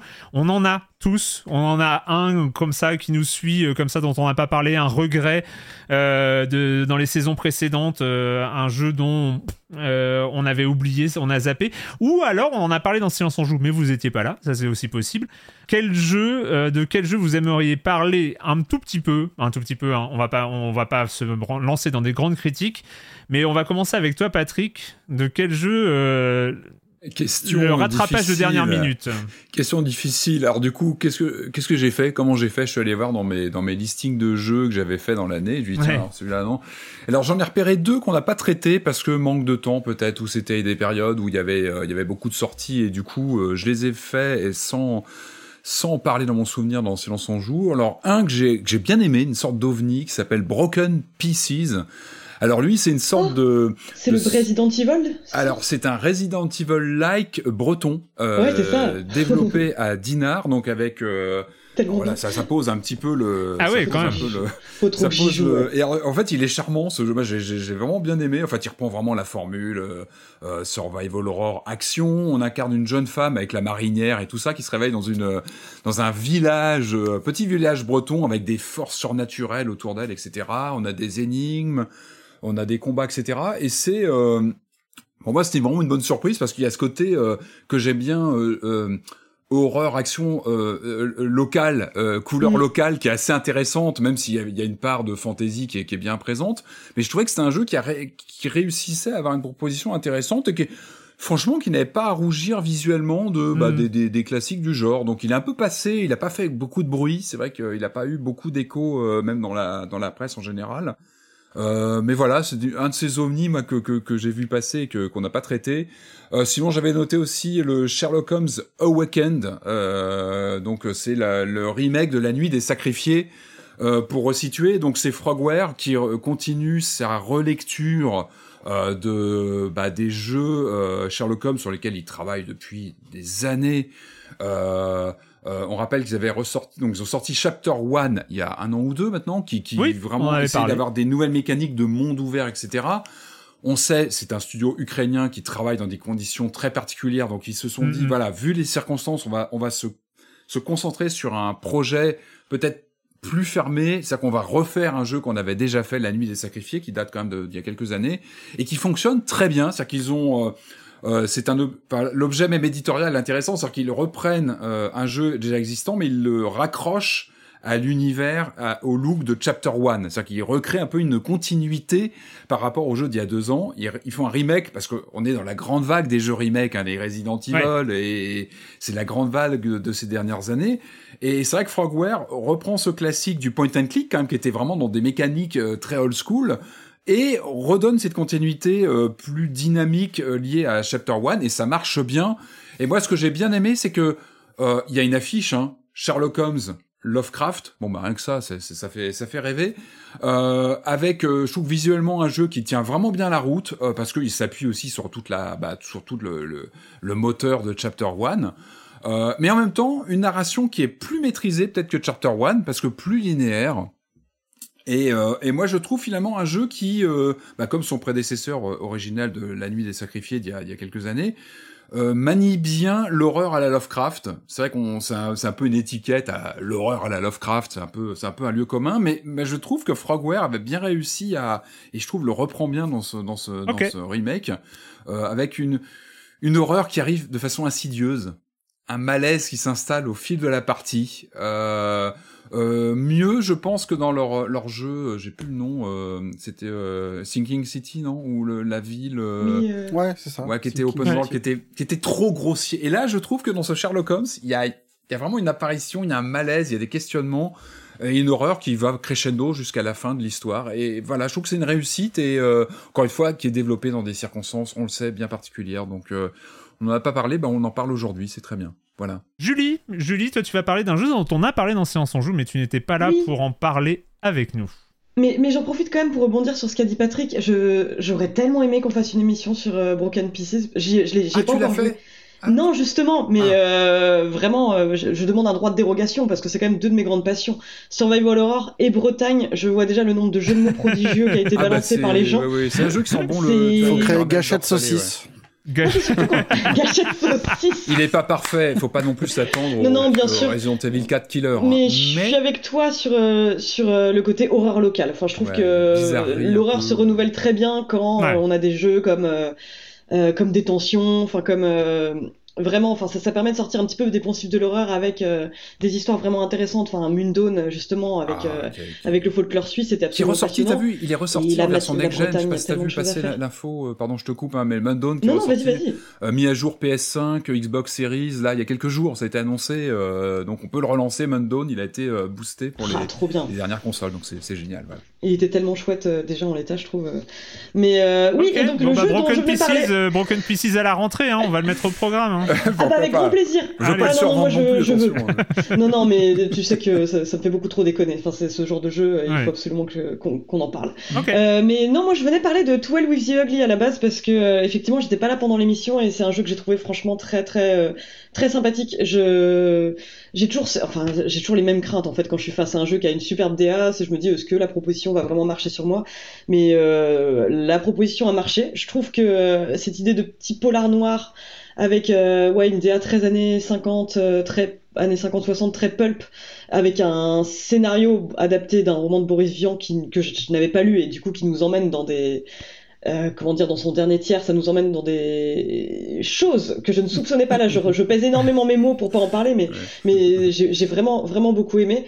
Euh, je trouve que c'est un bon exemple de jeu qui euh, comment dire qui raconte une histoire mais qui a quand même des séquences de gameplay qui sont pas complètement gratuites même le combat au tour par tour. Euh, j'étais dubitatif au début j'ai fini par euh, Non, trouver ça cool, hein. assez intéressant. Ouais franchement j'ai finalement j'ai bien aimé. Plus j'y repense plus je me dis mais chaque séquence de gameplay me paraît pas du tout artificielle. Le seul regret que j'ai par rapport à ce jeu c'est que j'aurais aimé plus de phases d'enquête parce que j'ai une passion euh, euh, pour les moments où on relie des fils entre eux Ouais. euh, sur des panneaux en liège. C'est ce que je préfère dans un jeu. Là on le fait mais pas assez. Mais à part ça euh, c'est c'est une expérience très chouette je trouve que il y a le le petit passage avec le côté. Le dossier d'enquête à remplir euh, qui est, qui très peu, cool où tu dois euh, retrouver ouais. les informations. J'adore, ouais. Ça, Je- le téléphone est vachement bien plus. aussi. euh. Ouais, les énigmes par téléphone. euh, J'aurais juste aimé en avoir un petit peu plus. Par exemple, l'infiltration, je m'en serais un peu plus passé parce que c'est quand même un peu, euh, un, un peu, euh, un peu cheapos. Mais sur le reste, j'ai trouvé vraiment intéressant. ce Pas très long l'infiltration, ça va. Ouais, c'est Mm. marrant aussi. Des animes rigolotes. Corentin, de quoi vas-tu nous Ouais. parler? Hein? Alors, moi, c'est un jeu que j'ai pas fait. Mais C'est un jeu, je pense que je suis pas certain. Je sais pas à quel point euh, autour de nous, autour de la table, euh, beaucoup l'ont fait. Moi, Mais je- un moi, je, le- moi, je le lance régulièrement, Je j'avoue. l'ai lancé, je, je suis dans l'incompréhension Mais totale. moi, non, mais je comprends, moi. Moi, je comprends. Euh, et donc c'est un jeu euh, qu'on avait repéré à l'époque euh, quand j'étais à West France avec Marion euh, Bargecky. On avait reçu la, on avait reçu la, le- les communiqués de presse et on était euh, d'accord. euh, Qu'est-ce que c'est encore que ça? C'est un simulateur débile et tout ça. Et à l'époque c'était encore en early. Je crois il a eu une grosse phase d'early access euh, ce jeu-là. Et euh, vraiment on s'attendait pas. Enfin, en tout cas, moi, je me suis pas du tout attendu au ras de marée, notamment sur Ouais. Twitch, que ce jeu a représenté et un véritable petit, on va dire, phénomène, euh, un épiphénomène culturel là où euh, tout le monde se met à, euh, à jouer à euh, Power Wash Simulator en papotant, en discutant de tout et de rien. Il y, a- il y a quelque chose de très euh, méditatif et qui permet de, de mettre la partie de son cerveau qui nous encombre habituellement pour juste se concentrer sur l'essentiel à l'arrière du cerveau. c'est vraiment quelque chose de. Je, sens que c'est ça qui plaît. Ça ne me touche que très peu. J'ai à peine touché au jeu. hein. J'y ai touché il y a, il y a très longtemps quand il était justement encore en alpha Mm. et, et peut-être pas aussi euh, rempli qu'aujourd'hui avec euh, sa myriade de collaborations, mais Ah oui, c'est incompréhensible. ouais, ouais, ouais. C'est incroyable. Puis ça, Tomb FF7 les Ponges, Remake, Tomb Raider. Bob euh, l'éponge qui vient de sortir. Final Alors Fantasy. Tomb Raider, Ouais. très intéressant, euh, Tomb Raider. Euh, ouais. Je trouve c'est plutôt malin parce que c'est vrai que personne ne les entretient ces tombes finalement. Donc. Ce manoir de aille, Croft, là, nettoyer, Bien sûr. et, euh, et, et je vois bien que moi, si- je suis laissé sur le bas-côté du délire. Par contre, je trouve ça très sympa de voir que tout le monde est dans un délire finalement assez sain de vouloir tout nettoyer, là. Nettoyer. Je bah, au Karcher, ouais, que je sais c'est pas un si peu, c'est- c'est peut-être pas très économe au niveau de l'eau, Ouais. je sais pas. Bon, mais euh, parce que tu, oui. Euh, écoute, c'est, c'est, c'est le même débat qu'on peut, avoir, qu'on peut avoir avec Forza Horizon. Est-ce que c'est sain comme ça de faire de la voiture au milieu des zones Tant que c'est en résidentielles jeu vidéo, ça va. pas. voilà, mais tant que c'est en jeu vidéo, Faites-le autant en jeu vidéo. plaisir, je veux dire. Mais finalement, je trouve que c'est euh, c'est une manière en fait de détourner les codes du jeu de tir finalement que je trouve assez intéressante et, et, et- et fascinante et, euh, euh, voilà et en fait je- je voulais juste exprimer même si Mhm. je suis en dehors du délire ma sympathie la plus totale Mhm. pour ce qui est en train de se passer avec ce jeu là je suis très très content de voir ça euh, parce que je peux avoir en effet ce, ce genre de méditation avec d'autres jeux qui sont pour le coup incompréhensibles pour d'autres genres. Genre, je pense que ce que vous ressentez avec euh, Power Wash, c'est ce que moi je ressens avec Spelunky un petit peu. Vous voyez ce que je veux dire? C'est pas Mhm. du tout le même délire, mais euh, c'est, je pense, c'est les mêmes toi, morceaux de toi, cerveau. La satisfaction Ouais, du je travail sais, bien fait. On quoi, est de temps en temps euh, ensemble en effet dans ce délire. mais je, je peux hasard. parfaitement, je peux parfaitement voir à quel moment on fait un truc pour en effet euh, juste, euh, voilà, passer un, temps avec soi-même ou avec son chat. Et, euh, et, euh, et voilà, je, je suis curieux de voir quels vont être les prochains featuring incroyables. Peut-être euh, Power Wash Cross Elden Ring, Power Wash Cross Red Dead Redemption, où on va nettoyer le cheval, j'en sais rien. Je vous le souhaite en tout cas, je vous souhaite de nettoyer tout l'univers du jeu vidéo pour qu'il soit vraiment propre comme un sous-neuf. Donc allons-y, nettoyons tous Allons-y. ensemble avec du savon. Allez, Marius, tu as boycotté la question? J'ai Bah oui, j'ai l'impression. pas le droit. Mais si, allez, allez, vas-y, parle, parle de ton jeu. euh. Mais oui, j'aurais pu vous parler du patch 6, du patch 7, du patch 8 et du patch 9 de Baldur's Gate qui ont changé. Parce qu'il voulait, plein hein, de il choses. voulait, il voulait Non, en c'est parler pas vrai. à chaque fois. Je suis jamais, chaque- non, non, je suis jamais venu Non, en disant, eh, euh, là, franchement, le patch 9, il est important, il rajoute le paladin. euh, franchement, le paladin, c'est game changer. euh. Mais non, écoute, j'ai réussi à obtenir ma petite émission, euh, ma petite émission spéciale pour finir l'année. Ça me va très bien. C'est vrai. Et puis, on se revoit en septembre avec Baldur's Gate 3 euh, Il a eu son sur caprice. PS5. Ce caprice. Mais non, c'est pas un caprice. Vous vous rendez Le pas compte, est- mais c'est un jeu incroyable. énorme, est énorme. C'est même. un jeu incroyable. C'est à la fois une forme de classicisme total du jeu de rôle et pas du tout parce que ça, il y a un, un travail au niveau de la narration qui est ouf malade, qui est Hmm. super efficace, super drôle, super impliquant. Enfin, j'ai, moi, c'est vraiment sera- c'est un il jeu. sera à la euh, rentrée. Hein, des, des- Et par ailleurs, euh, en termes de mécanique, Il sort, il toujours, sort euh, euh, début août. hein. Début août sur Ah oui, PC. sur, sur PC, ouais. C'était un euh, peu l'actu euh, de la semaine. Ouais, l'actu de la semaine, c'est Baldur's Gate qui avance sa sortie pour d'un mois plus tôt pour donner le de- temps aux joueurs de euh, vu que les voilà les joueurs on nous a expliqué que euh, pour euh, pour Baldur's Gate ils demandaient à peu près un mois à temps plein. Et donc euh, voilà ils sortent le 3 août pour que tu aies un mois à temps plein avant la sortie d'un autre jeu de rôle qui peut être aussi euh, chronophage. Voilà c'était un peu c'était un peu l'idée. Ils pensent à nous ils pensent à nous c'est c'est sympa. C'est sympa. ouais. n'est-ce pas? Jérémy toi last call de jeux vidéo alors?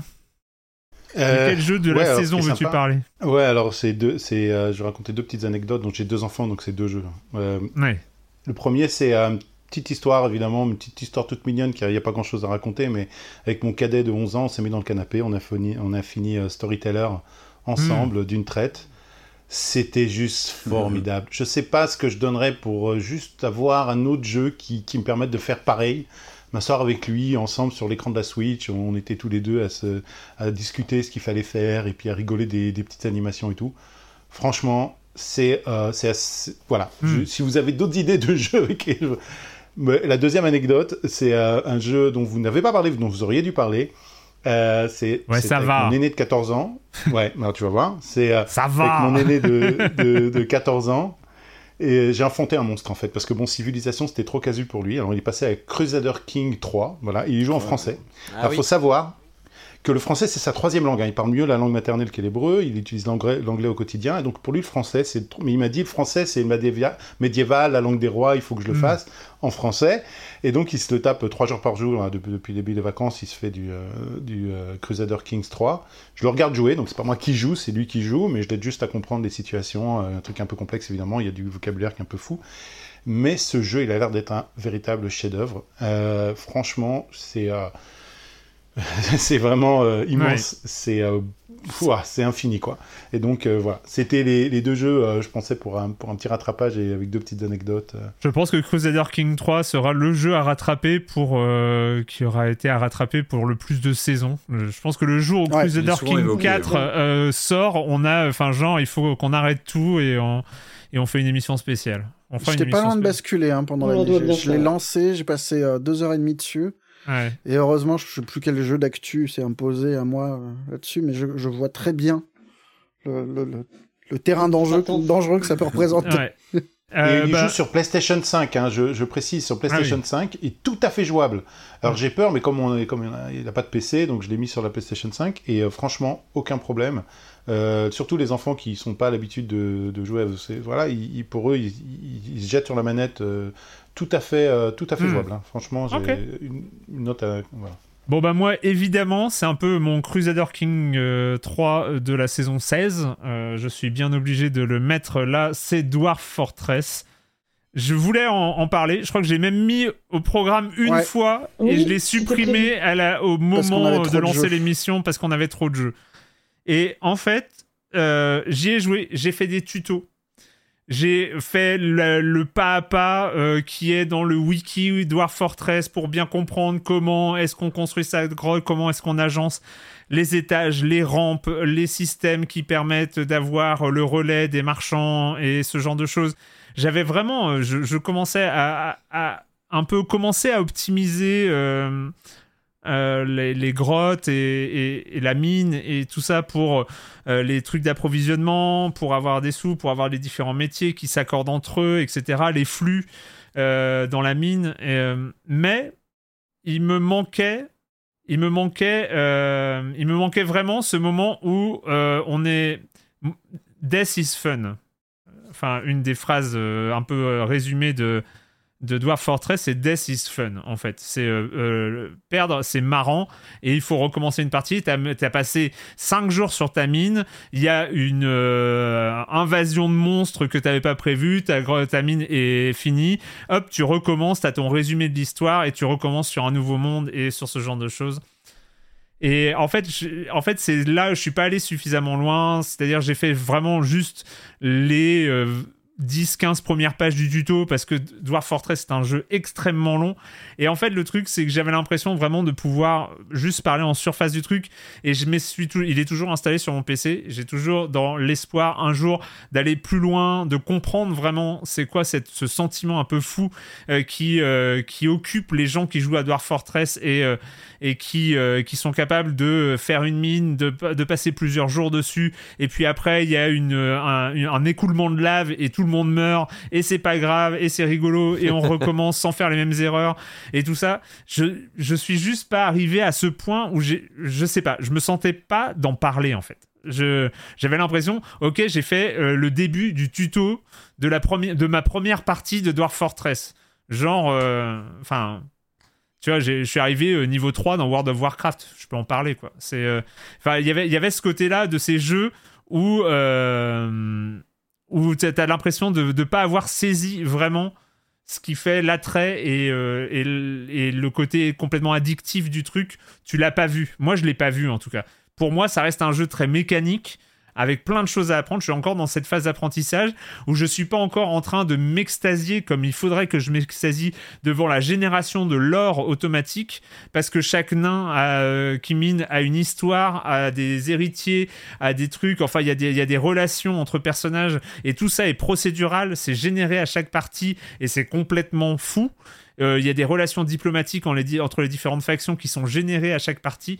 Et donc voilà, euh, ça reste, une, petite déception de cette saison 16, mais voilà, j'étais obligé d'en parler. Est-ce que ça, me dispense d'en, de- d'en parler et je n'aurai pas de regrets euh, après? Je ne sais pas, peut-être. Mais bon, c'est un jeu en plus qui a fait l'histoire du jeu vidéo. C'est un jeu important dans l'histoire du jeu vidéo et c'est aussi pour ça. Voilà.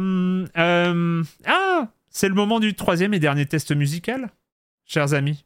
Ah. Allez. Vous êtes prêts? On range le chat. Ouais.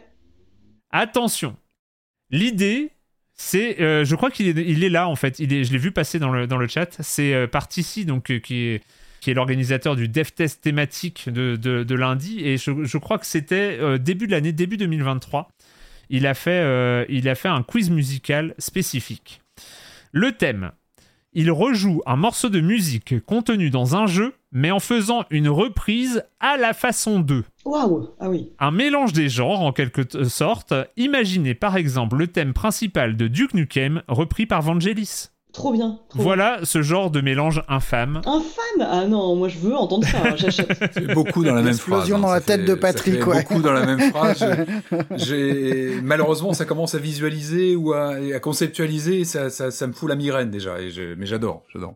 Alors, Donc on doit deviner l'artiste qui a inspiré le jeu?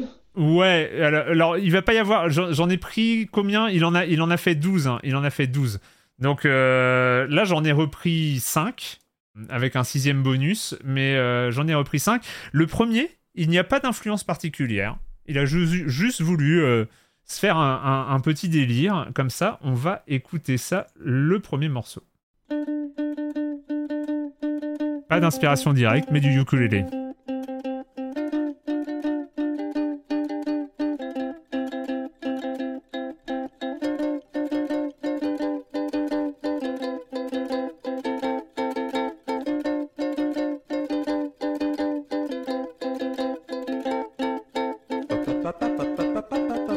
C'est les Sims. Mais Oui, coup, euh, bravo C'est bien sûr les Sims. By One par Jerry Martin. Elle est dans ma playlist Spotify, celle-là, vraie histoire. Avec, on va, on, on va se souvenir du morceau original.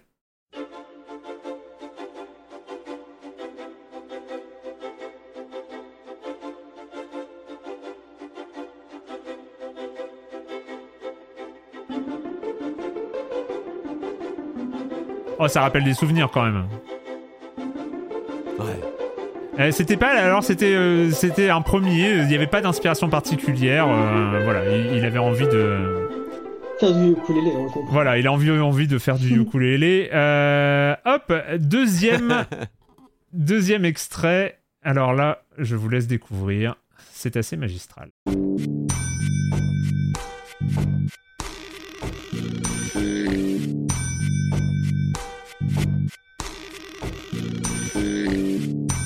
Euh, GTA 3 Ah ouais. GTA San Andreas. Oui. Bravo. Respect Gain.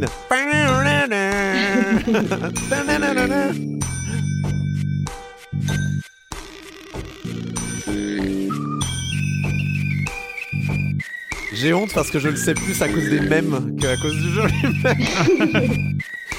Quand tu fais un truc nul et que tu mets cette musique. Oui.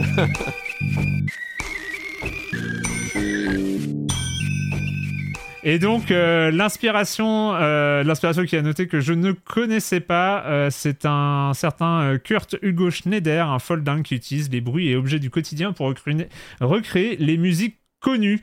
Euh, quand même un petit, un petit côté euh, GTA, GTA San Andreas. Oui, euh, bah, j'ai reconnu le. Enfin, comme je dis, c'est à cause des. Ouais.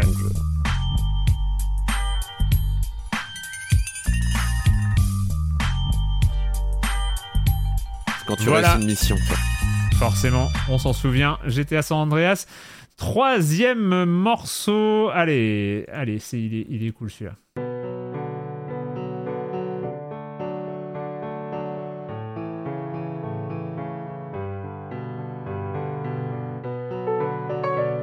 C'est Minecraft? Bah, on dirait Amélie Poulain. Bon, on dirait Amélie Poulain, ouais. C'est un truc à la manière de Yann Tiersen en tout cas. Voilà, bah t'as trouvé l'influence. ah non, c'est quoi le morceau original?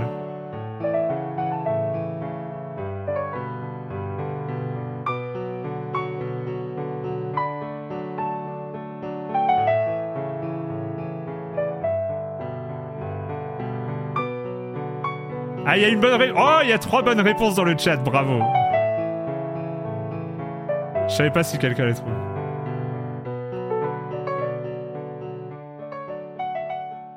Non? Alors, je vous passe le, morceau original? Allez.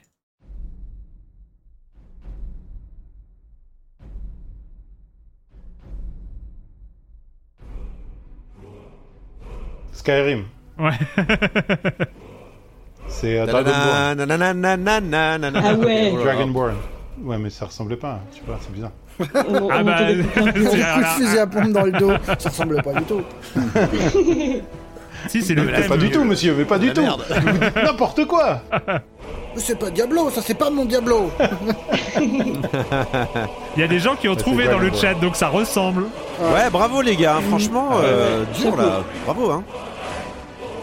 C'est ça, c'était ce thème-là.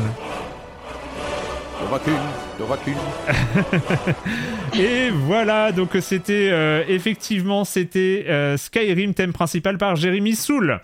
Euh, pour le prochain jeu. Ah oui, le prochain jeu, dites donc. Alors, ah oui, c'est quoi le... Ah oui, c'est... Hop, on écoute.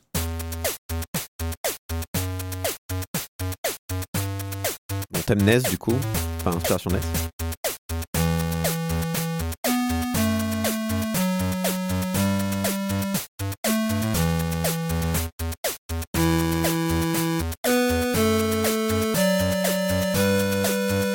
Mode NES, hein.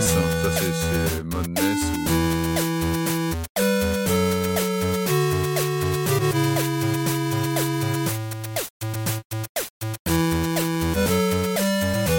Ah, on a une bonne réponse dans le chat.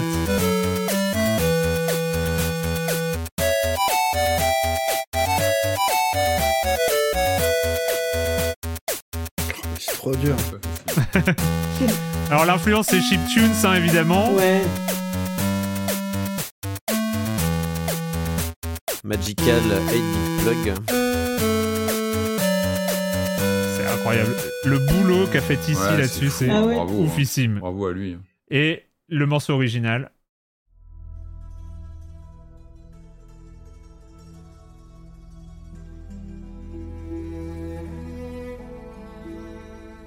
Witcher Ça doit être Ouais, Witcher. The. Witcher 3. Ah, Mais ça ressemble pas du tout. Mais c'est n'importe quoi, monsieur. Qu'avez-vous fait avec. euh, Pas mon Witcher. Et il y avait des bonnes, une, une- une bonne réponse Ah dans non, le chat. trop fort.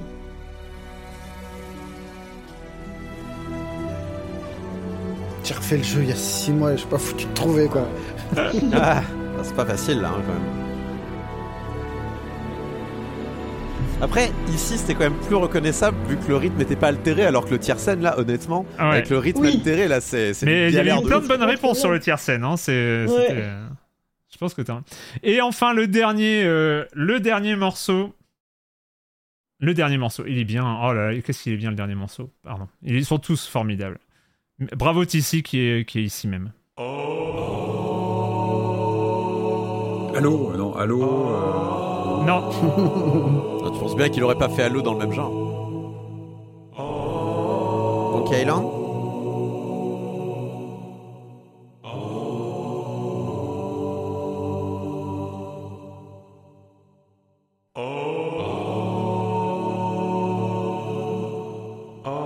Je connais, je connais, ça m'énerve.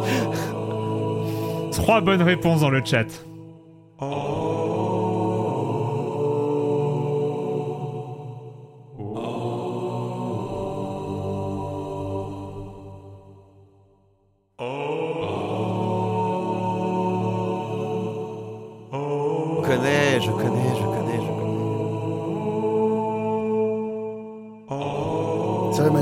Déjà La manière d'Avatar De manière euh, À la manière des chants grégoriens. Ah, Grégorien. grégorien, voilà, c'est ça. Alors, on va, on va passer l'original, mais il y a plein de bonnes réponses, vous l'avez dans le chat. Oh putain Bah oui, mais c'est. Oh Ah, c'est vrai que je connaissais, ça m'énerve. C'est jamais pourtant. J'ai entendu mille fois ce. Ah, ta tête, Mar- ta Marius, c'était trop bien. Mais of course. Red Rock Riviera par British Sea Power. Oh là là. le cri du cœur.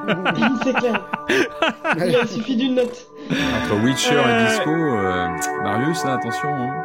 Ah non, Et enfin, le combo, euh. J'assume, il n'y a pas de problème. et enfin, et enfin, il fallait quand même que je passe l'épisode, le, le morceau bonus de ce test de, de Tissi que j'ai déjà passé dans l'émission, mais il l'avait passé en bonus de ce, de ce quiz-là. Je vous demande même pas de trouver un jeu, mais peut-être, euh, je sais pas, une émission. Silence on joue. Bonjour. Oh.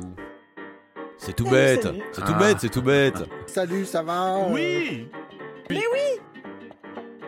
Salut, salut. Sa mère. Salut, salut. Digitalo, euh, à Digitalo, euh, à Digitalo, euh, interactif. Digitalo, euh, à Digitalo, euh, à Digitalo, euh, à Tu nous as manqué. Il y a deux genres de chiffres. Deux genres de chiffres. Il y a les bons chiffres et les mauvais chiffres. 220 000 euros. Kickstarter exceptionnel. Oui, formidable. Pouette, pouette, pouette, pouette, pouette, pouette, pouette, pouette. Putain, mais je me faisais chier. Le comme des coms. Très drôle, cette vague de désespoir. Mais oui Le comme des coms. emblématique, chromatique. Le comme des coms. Très drôle. Mon Dieu Exceptionnel. Doudou, culte. Comment snala Pouette, pouette, pouette. Putain, mais je me faisais chier. Soum soum. voilà, c'était euh, Oh, magnifique. formidable, formidable remix euh, par euh, par Tissi. Et, euh, et puis Et voilà. Marius se faisait chier, quoi. C'est c'est ce qu'on conclut quand même de cette. Motif récurrent, quoi hein, je crois que tu l'as, redit tout à l'heure, je crois aussi, hein, le- ce motif de l'ennui euh, que, que tu essaies de, de Ah non, mais il y a- de Motif toujours. de l'ennui. dans tes propres mots, évidemment, Oui. qu'on respecte. Euh, et donc, euh, donc on va terminer, on, on va terminer avec euh, les deux dernières cartes blanches qui restent, et puis après on va parler de l'été rapidement, et puis on sera sur à peu près ce format de 3 heures. J'avais dit qu'on ferait 2h15, mais on dépasse un ouais, petit peu. 3h30. Mais, euh, mais, mais voilà, hein, donc c'est c'est un, c'est un peu ça, c'est un peu ça l'idée. Euh, on va terminer avec euh, ta carte blanche, Julie. Euh, nos nos oui. cartes blanches respectives, ça va être très orienté indé, mais toi tu parles des indés qui font peur avec des Bah pixels. ouais, parce que c'est vrai que j'arrive après des petits billets d'humeur, enfin le, le petit moment grosse tête. Mais moi, je me suis dit que j'allais parler d'un truc qui m'avait fait vraiment plaisir cette année. Euh, c'est que, euh, en gros, on, enfin Patrick, euh, tu m'appuieras euh, sans doute. On a quand même une année assez faramineuse pour les jeux d'horreur.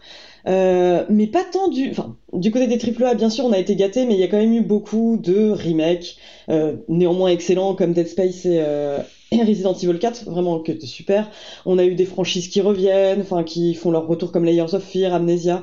Mais euh, moi, en tout cas, été particulièrement enthousiasmée par les euh, jeux d'horreur qui ont été faits par euh, des indépendants et euh, avec une récurrence quand même, c'est des jeux d'horreur indés en pixel art. Hmm. Euh, rien que cette année, on a eu, enfin sur cette saison, on a eu le dernier Octavie Navarro qui était excellent, Midnight Oui. Scenes from the Woods dont on a longuement parlé, mais vraiment je, je, je recommande aux gens d'aller voir ça par eux-mêmes. On a eu Loretta aussi euh, de Yatov Butuzov, donc qui est un, Qui un- est- qui est pas sans défaut pour le coup, mais il est intéressant. ouais. oui, oui, qui est, qui est pas sans défaut, mais en tout cas, enfin. Euh, et il y a eu bah, Décarnation, pareil, dont on a dit beaucoup de bien, mais je trouve que ça, c'est trois jeux qui ont pour point commun de bah, d'instiller vraiment un, un malaise avec très très peu de moyens. Enfin, Mhm. c'est vraiment deux trois bricoles et c'est une horreur que j'aime beaucoup, que j'ai envie de voir plus souvent. Enfin, qui, que je On a eu Varney Lake aussi, non? On a eu. Varney Mais oui, Oui. oui, oui, en plus on a eu Varney Lake, ouais. Enfin, c'est Avec Je- une je trouve ça- version boîte qui vient. mais oui, c'est trop bien, à la- vers la rentrée en plus, je crois.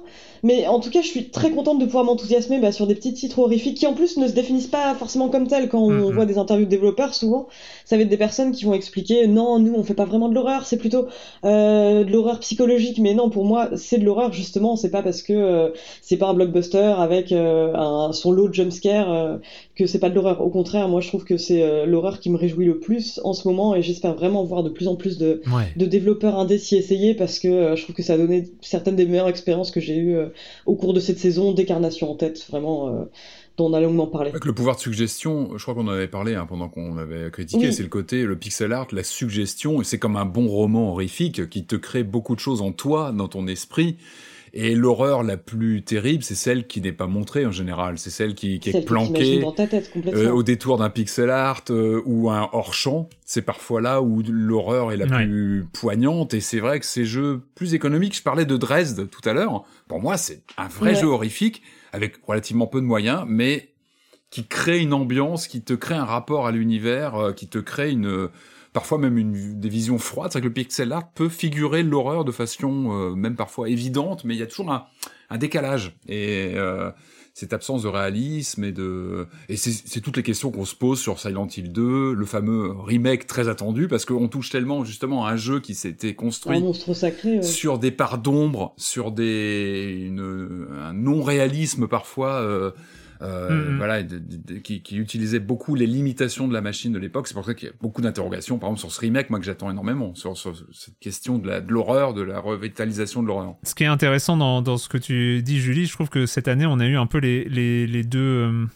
un peu les deux extrêmes de ce type de production, avec euh, d'un côté Octavie Navarro qui fait ça en solo duo, on va dire, euh, qui fait des, vraiment des expériences ultra courtes, mais vraiment saisissantes, et en plus qui, on l'a un, peu découvert là, euh, est en train de créer un lore à lui, enfin avec euh, des jeux qui se répondent, des jeux qui se suivent, qui utilisent les mêmes références et ce genre de choses. Et, euh, et puis euh, Décarnation qui est un peu le côté presque super production du pixel indé euh, parce que euh, parce que c'est quand même une très très Mm. enfin Ah oui. ils ont enfin c'est fou le, le truc Décarnation est un jeu absolument dingo quoi Euh, que ce Ouais. soit en Ah bah qualité en finesse du décor, pixel en, en narration c'est un c'est c'est une énorme baffe. Et je trouve que avoir voilà on a on on reste dans l'indé dans ce pixel un peu suggestif comme tu l'as dit Patrick. Mais on a vraiment les deux extrêmes. Et je trouve que entre ces deux propositions là je trouve que on, on perçoit comme un tout un éventail de, de trucs qui peuvent arriver qui peut euh, euh, qui peuvent euh, voilà il y a, il y a tout un, un milieu presque qui pourrait euh, qui pourrait se créer autour de, de, ce, de cette Hobbs Barrow était déjà euh, un peu dans ce, dans ce Mm. milieu-là. Ouais, Oui, aussi, ouais. cité, C'est hein, vrai, c'est euh, vrai. Ouais. C'était cette Mais année c'était cette saison Barrow oui, oui, Exclamation Ah, C'est bien, c'est ouais, vrai que j'ai- oublié de le citer, mais Quelle, c'était quelle euh. Ouais, tout à fait, performance, tout à oui, fait. un excellent jeu d'aventure. euh, et pareil, Ouais. avec un sentiment Oui. d'horreur qui s'installait peu à peu, un crescendo peu, voilà, qui montait au Ouais. fil des écrans. Et, et oui, un rapport au pixel aussi très marquant. Puis avoir un retour de, ouais, enfin comme comme tu l'as dit, de l'horreur euh, qui est tout en suggestion et ça c'est peut-être parce que à force de voir des jets d'hémoglobine euh, et des, des monstres hideux à l'écran, ce qui me déplaît pas par Ouais, ailleurs, bien sûr. mais je suis contente aussi d'avoir euh, cette euh, bah, cette, euh, niche qui se poursuit et Mm. euh, enfin je, je pense aussi bon là c'est pas cette saison en particulier mais il y a Townfall du studio No Code qui va bientôt arriver et ça je sens que ça va être ce même type d'horreur donc c'est hein, le jeu Mm. narratif euh, euh, qui appartient à la franchise Silent Hill mais ce qu'avait fait euh, No Code avec Stories Untold, c'était vraiment enfin quasiment de l'aventure textuelle en fait, où tout se passait dans ta tête Mm. avec euh, des petites euh, des petites loupiottes qui clignotent et c'était euh, absolument saisissant et et ça vraiment j'en veux encore parce que j'ai aussi l'impression que euh, l'horreur plus que jamais enfin est particulièrement bankable et qu'il y a il y y a quelque chose euh, qui qui peut aussi se se perdre et se dé- dé- dénaturer dans ces moments-là. Donc savoir que ce mouvement continue d'exister, moi ça me ça me rend très heureuse. Voilà. Cool. Et moi, je voulais terminer. euh, je reste dans l'indé pour, euh, pour ces cartes blanches par un sujet qui a un peu été un fil rouge, notamment de la partie 2023 de cette saison 16 de Silence on Joue, où c'est devenu euh, particulièrement visible, euh, notamment avec euh, The Wreck et, euh, et Florent Morin qu'on a, euh, qu'on a reçu en entretien. euh, c'est les indés, euh, notamment les indés français, parce qu'on parle de ceux qu'on connaît. Euh, mais les indés français qui trinquent un peu, qui, euh, qui ont du mal à vendre, qui ont du mal à rentabiliser leur production. Euh, et même quand elle est rentabilisée, en tout cas quand elle est financée, ils ont du mal à, Les chiffres de vente sont vraiment sont vraiment plus plus désespérants que jamais. Il y a eu voilà, sur cette rien que sur cette saison, on a eu Tinikin alors qu'il y avait l'avantage d'être sur le Game Pass, donc financièrement ils s'en sortent, mais en termes de vente, a priori ça n'a pas été ça, alors que c'était un jeu incroyable. Il y a eu Four Tales qui euh, qui n'a pas fonctionné non plus, alors que là aussi c'était euh, il y avait de la prod, il y avait. euh, alors, on, on signale que, que du côté d'Alchemy, là, ils vont sortir, ils ont sorti la démo, je crois, cette dernière semaine de Anankou, euh, qui se passe en Bretagne, Julie. Donc, mythologie bretonne, hein, tu, tu vas aimer. Je Mais- demandais un jeu sur l'encoup en plus, trop bien. c'est parfait. Donc, euh, donc voilà, ils sont, ils sont pas morts et tout ça, mais, mais euh, Four Tales, ça, ça a été un peu difficile. Il y a eu Flat Eye, euh, dont on, dont on a pas mal parlé, euh, euh, dont les ventes n'ont pas été vraiment stratosphériques. Et dernièrement, The Wreck, euh, dont on a aussi parlé lors d'un entretien. Et, puis voilà, il y a d'autres témoignages qui sont venus depuis. C'est vrai que. c'est vrai qu'on est dans une situation où presque nous, en tant que critiques, en tant que consommateurs, de jeux, on est content. Il y a plein de jeux hyper cool qui sortent.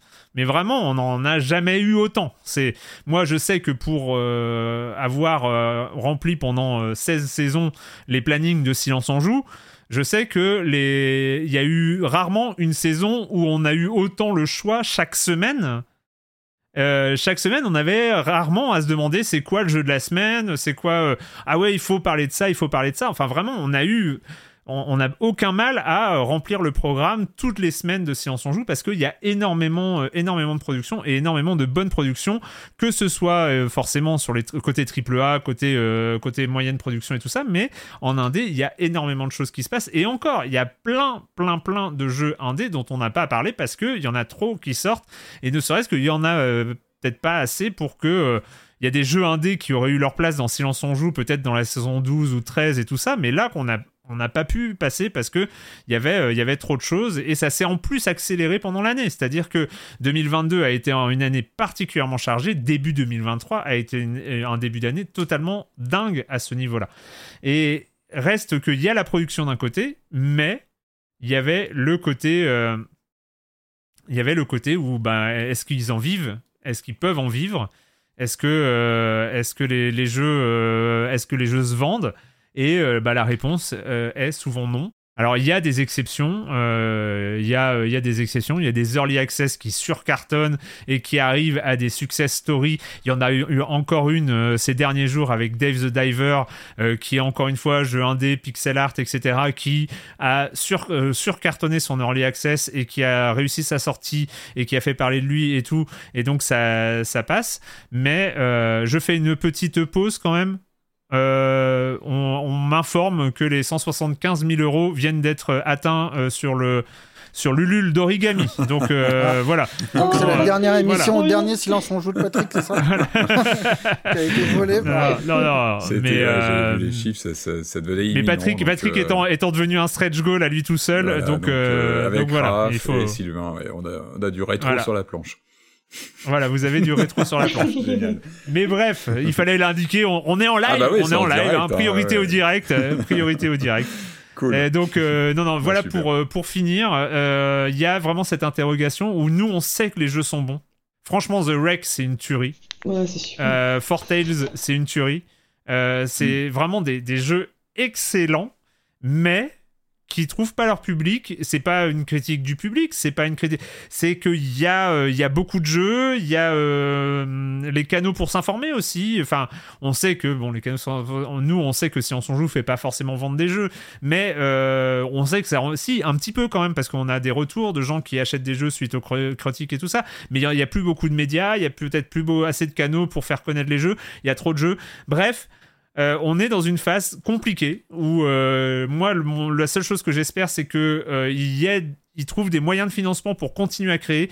Je veux, je veux un prochain jeu Monkey Moon, je veux un prochain jeu Alchemy, je veux. Ça, ça renvoie à ce que disait euh, Corentin tout à l'heure hein, sur la presse, euh, la presse même grand public, la, la presse généraliste. Hein, des- Est-ce que The Rec a Mm. été assez soutenu? Alors, Je sais qu'il a eu, il a été quand même soutenu par la Ah, presse. pour le coup, il a eu, pour le coup, c'est Mais- un Ah jeu oui, qui a eu critiques voilà. étaient Mais je euh, sais qu'il y a toute cette scène de jeux, euh, de jeux, euh, voilà, euh, réalistes à propos, des jeux d'auteurs qui, voilà, auraient besoin, comme tu le dis, hein, de de- d'avoir tous ces d'être portés par des médias aussi qui puissent. euh, Mais je pense pas que ça soit le rôle des médias, hein, pardon, mais le, Mm. le, le, le côté euh, faire vendre, c'est plus pas le rôle faire des vendre, médias. mais Mm. ne serait-ce que mettre un coup de projecteur sur un titre comme ça. Oui, mais pour le coup, The. Wreck, il a été traité par pas Ouais. mal de journaux. La presse ça n'a rien aussi, changé. enfin, je veux dire, c'est, c'est plus la presse qui fait vendre des trucs. Jérémy, En fait, je vois les choses un peu différemment. J'ai cette impression, en fait, et ça rejoint un peu ce qu'il disait tout à l'heure, en, en- avec en fait une population vieillissante de joueurs. Il y a, beau- on a beaucoup moins de temps, donc on s'intéresse. Et si on faisait un sondage au, au- au nombre de jeux que les auditeurs de Science on Joue a acheté par an, ou même jouer, une- parlons juste de jouer, de jouer, on se rendrait compte forcément qu'il n'y a pas autant de jeux de ça. Il y en a combien qui sont chroniqués chaque semaine? 3, 4, euh, parfois plus. Euh, alors que j'imagine que le chiffre de, de, de- de jeux joués est beaucoup plus faible, même chez les amateurs de jeux, parce qu'on n'a juste pas le temps. En vieillissant, c'est plus qu'on est uniquement, enfin, on n'est plus des enfants, mais aussi on a Mm. beaucoup moins de temps. Et, euh, et, euh, et ce que tu dis tout à l'heure sur la presse, j'ai cette impression que cette presse aussi, euh, elle est, c'est pas la même presse qu'on voit à l'étranger. Quand je vais en Corée, je vois que c'est des, qui parlent des, des joueurs, ils parlent même pas des jeux. Il y a même pas de screenshot dans les magasins de, dans les magazines de, de- de jeux vidéo. Quand on parle de, de euh, de Minecraft ou de ces jeux-là qu'en fait les, les, gens ne jouent pas à énormément de jeux. Ce sont des Fall Guys, ce sont des euh, Among Us, des, des, Minecraft qui sont beaucoup beaucoup joués, les League of Legends, etc. Mm. C'est toujours en fait les mêmes jeux. Et le concept de nouveauté, acheter un nouveau jeu qui vient de sortir, en fait c'est pas quelque chose en dehors des consoles de, traditionnelles, on va dire des des, des, des, des, voilà, des, grands jeux Nintendo ou des grandes sorties euh, sur les grandes consoles, j'ai pas l'impression que c'est un acte qui est si courant que ça, en fait, d'acheter des nouveaux jeux. Euh, Les gens jouent beaucoup à des jeux. Euh, jeux service. En effet, mais pas forcément à des nouveautés. Jeux service, ouais. Mm, mm, mm, mais après, alors, Marius, c'est pas forcément ultra vrai que la presse fait pas vendre de jeux. Il y a eu des rapports, enfin il y a beaucoup de gens, enfin maintenant il y, a une spécialisation, pas mal de newsletters en parlent, notamment pour à destination justement des développeurs indépendants, qui leur expliquent ne négligez pas la presse parce que Ok, c'est plus le principal moteur pour faire connaître un jeu. Il y a en effet tout le segment influenceur. il y a des fois des buzz comme ça qui sortent de nulle part, voire des jeux qui ressortent d'outre-tombe, genre Among Us, par, le, par, le, par le biais des circonstances. Cela dit, souvent, il est indiqué quand même, il, est, il, faut, il faut que la presse parle de ton jeu si tu veux augmenter de manière conséquente tes chances que quand même ça soit un succès commercial. Euh, et ça, enfin, le, fait qu'on en parle et qu'on en discute et en fait on fasse aussi consommer, et là c'est pour rejoindre ce que tu dis Jérémy, qu'on fasse aussi consommer le jeu vidéo euh, par proxy, par, euh, par procuration à des gens. Enfin, ok, tout, tout, le monde qui écoute Silence on joue va pas pouvoir jouer à tous les jeux dont on parle, mais je suis sûr qu'il y en a plein, ça leur suffit parce qu'ils savent que de toute manière, ils n'auront pas le temps. Ils seront déjà très contents de savoir mm. que tel jeu qui parle de tel sujet existe et que peut-être plus tard, si un autre jeu de cette même personne sort, ils pourront peut-être s'y intéresser s'ils ont le temps.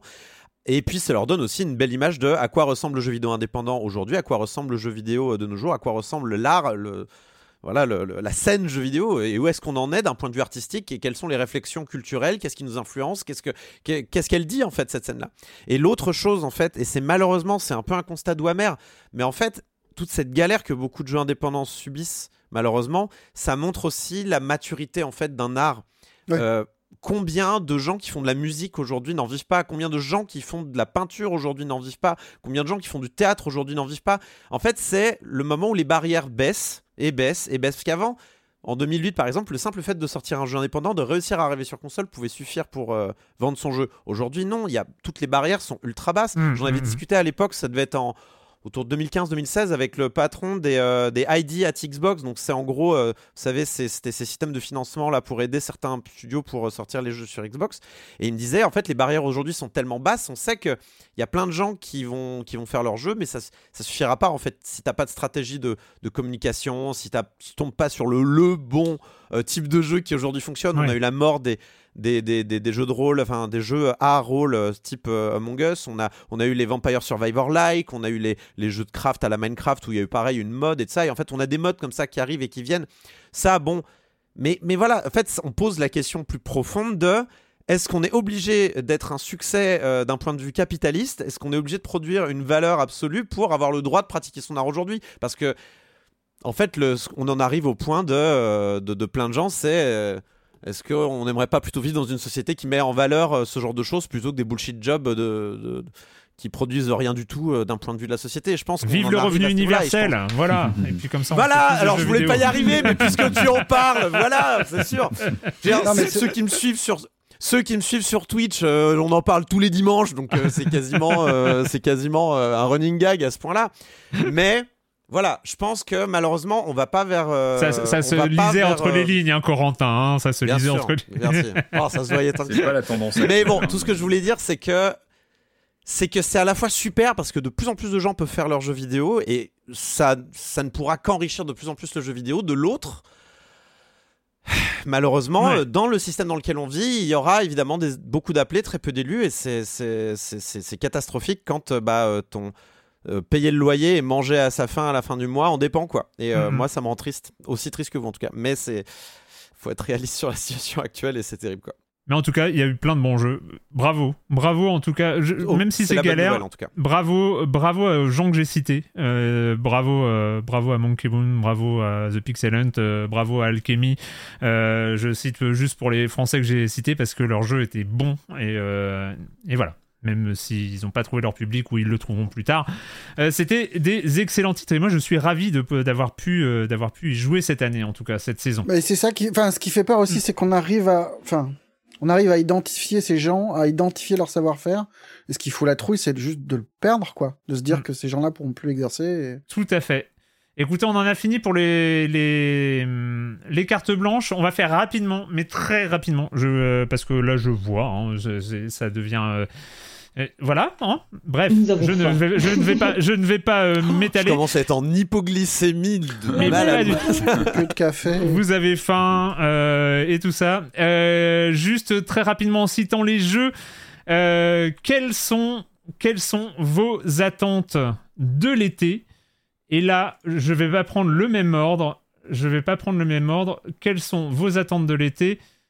D'ailleurs, avant de choisir, tiens, je vais, je vais demander à Jérémy de répondre en premier, et je vais même passer la vidéo avant qu'il réponde. Oh. Qu'est-ce Oh que là ça peut être? Diablo Ça s'est Immortals fait spoiler 2. cinq fois Ah non, déjà. Bon, déjà, je peux pas parler du jeu parce que je regarde aucun, aucun trailer. Donc déjà, je regarde pas ta vidéo, d'accord, s'il te plaît? Ah euh, merde, Hein? pardon. Deux, non, mais Ah, la boulette. voilà, Bethesda, c'est la vie. Ah la moi. boulette, Ça fait des pardon, mois j'enlève qu'il la se vidéo. préserve. Il se préserve depuis des mois de toute Non, non, non, non, Ah, il mais se ça va, préserve. je crois qu'il y a des vaisseaux et des... Je crois qu'il y a vaguement de l'espace. Je crois qu'il y a de l'espace.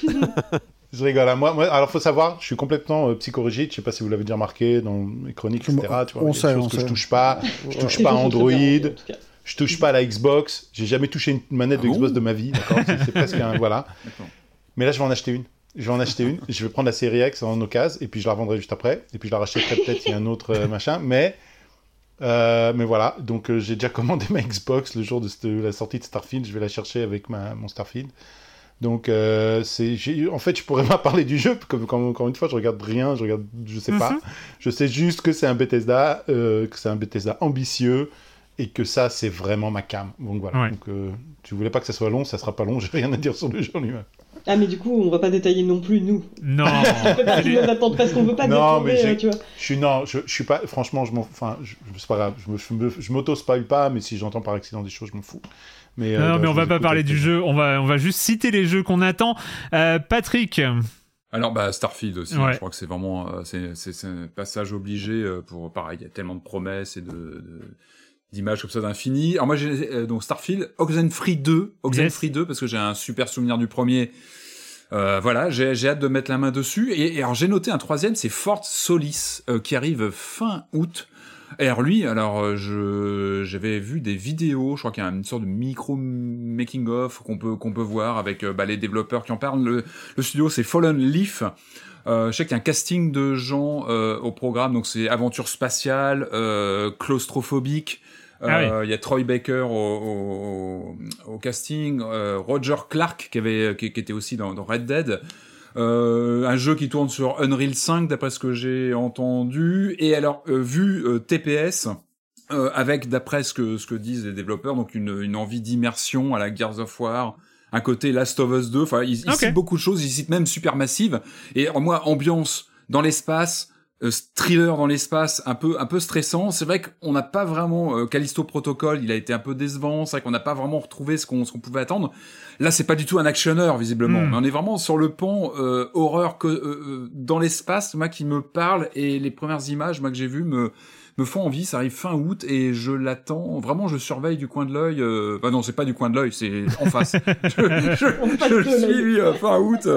Euh, ouais, ouais, j'ai vraiment envie d'en savoir plus. euh, Julie, Euh, bah alors moi aussi Starfield, hein, euh, vraiment c'est ça fait partie de mes grosses attentes. Oxenfree 2 aussi d'ailleurs.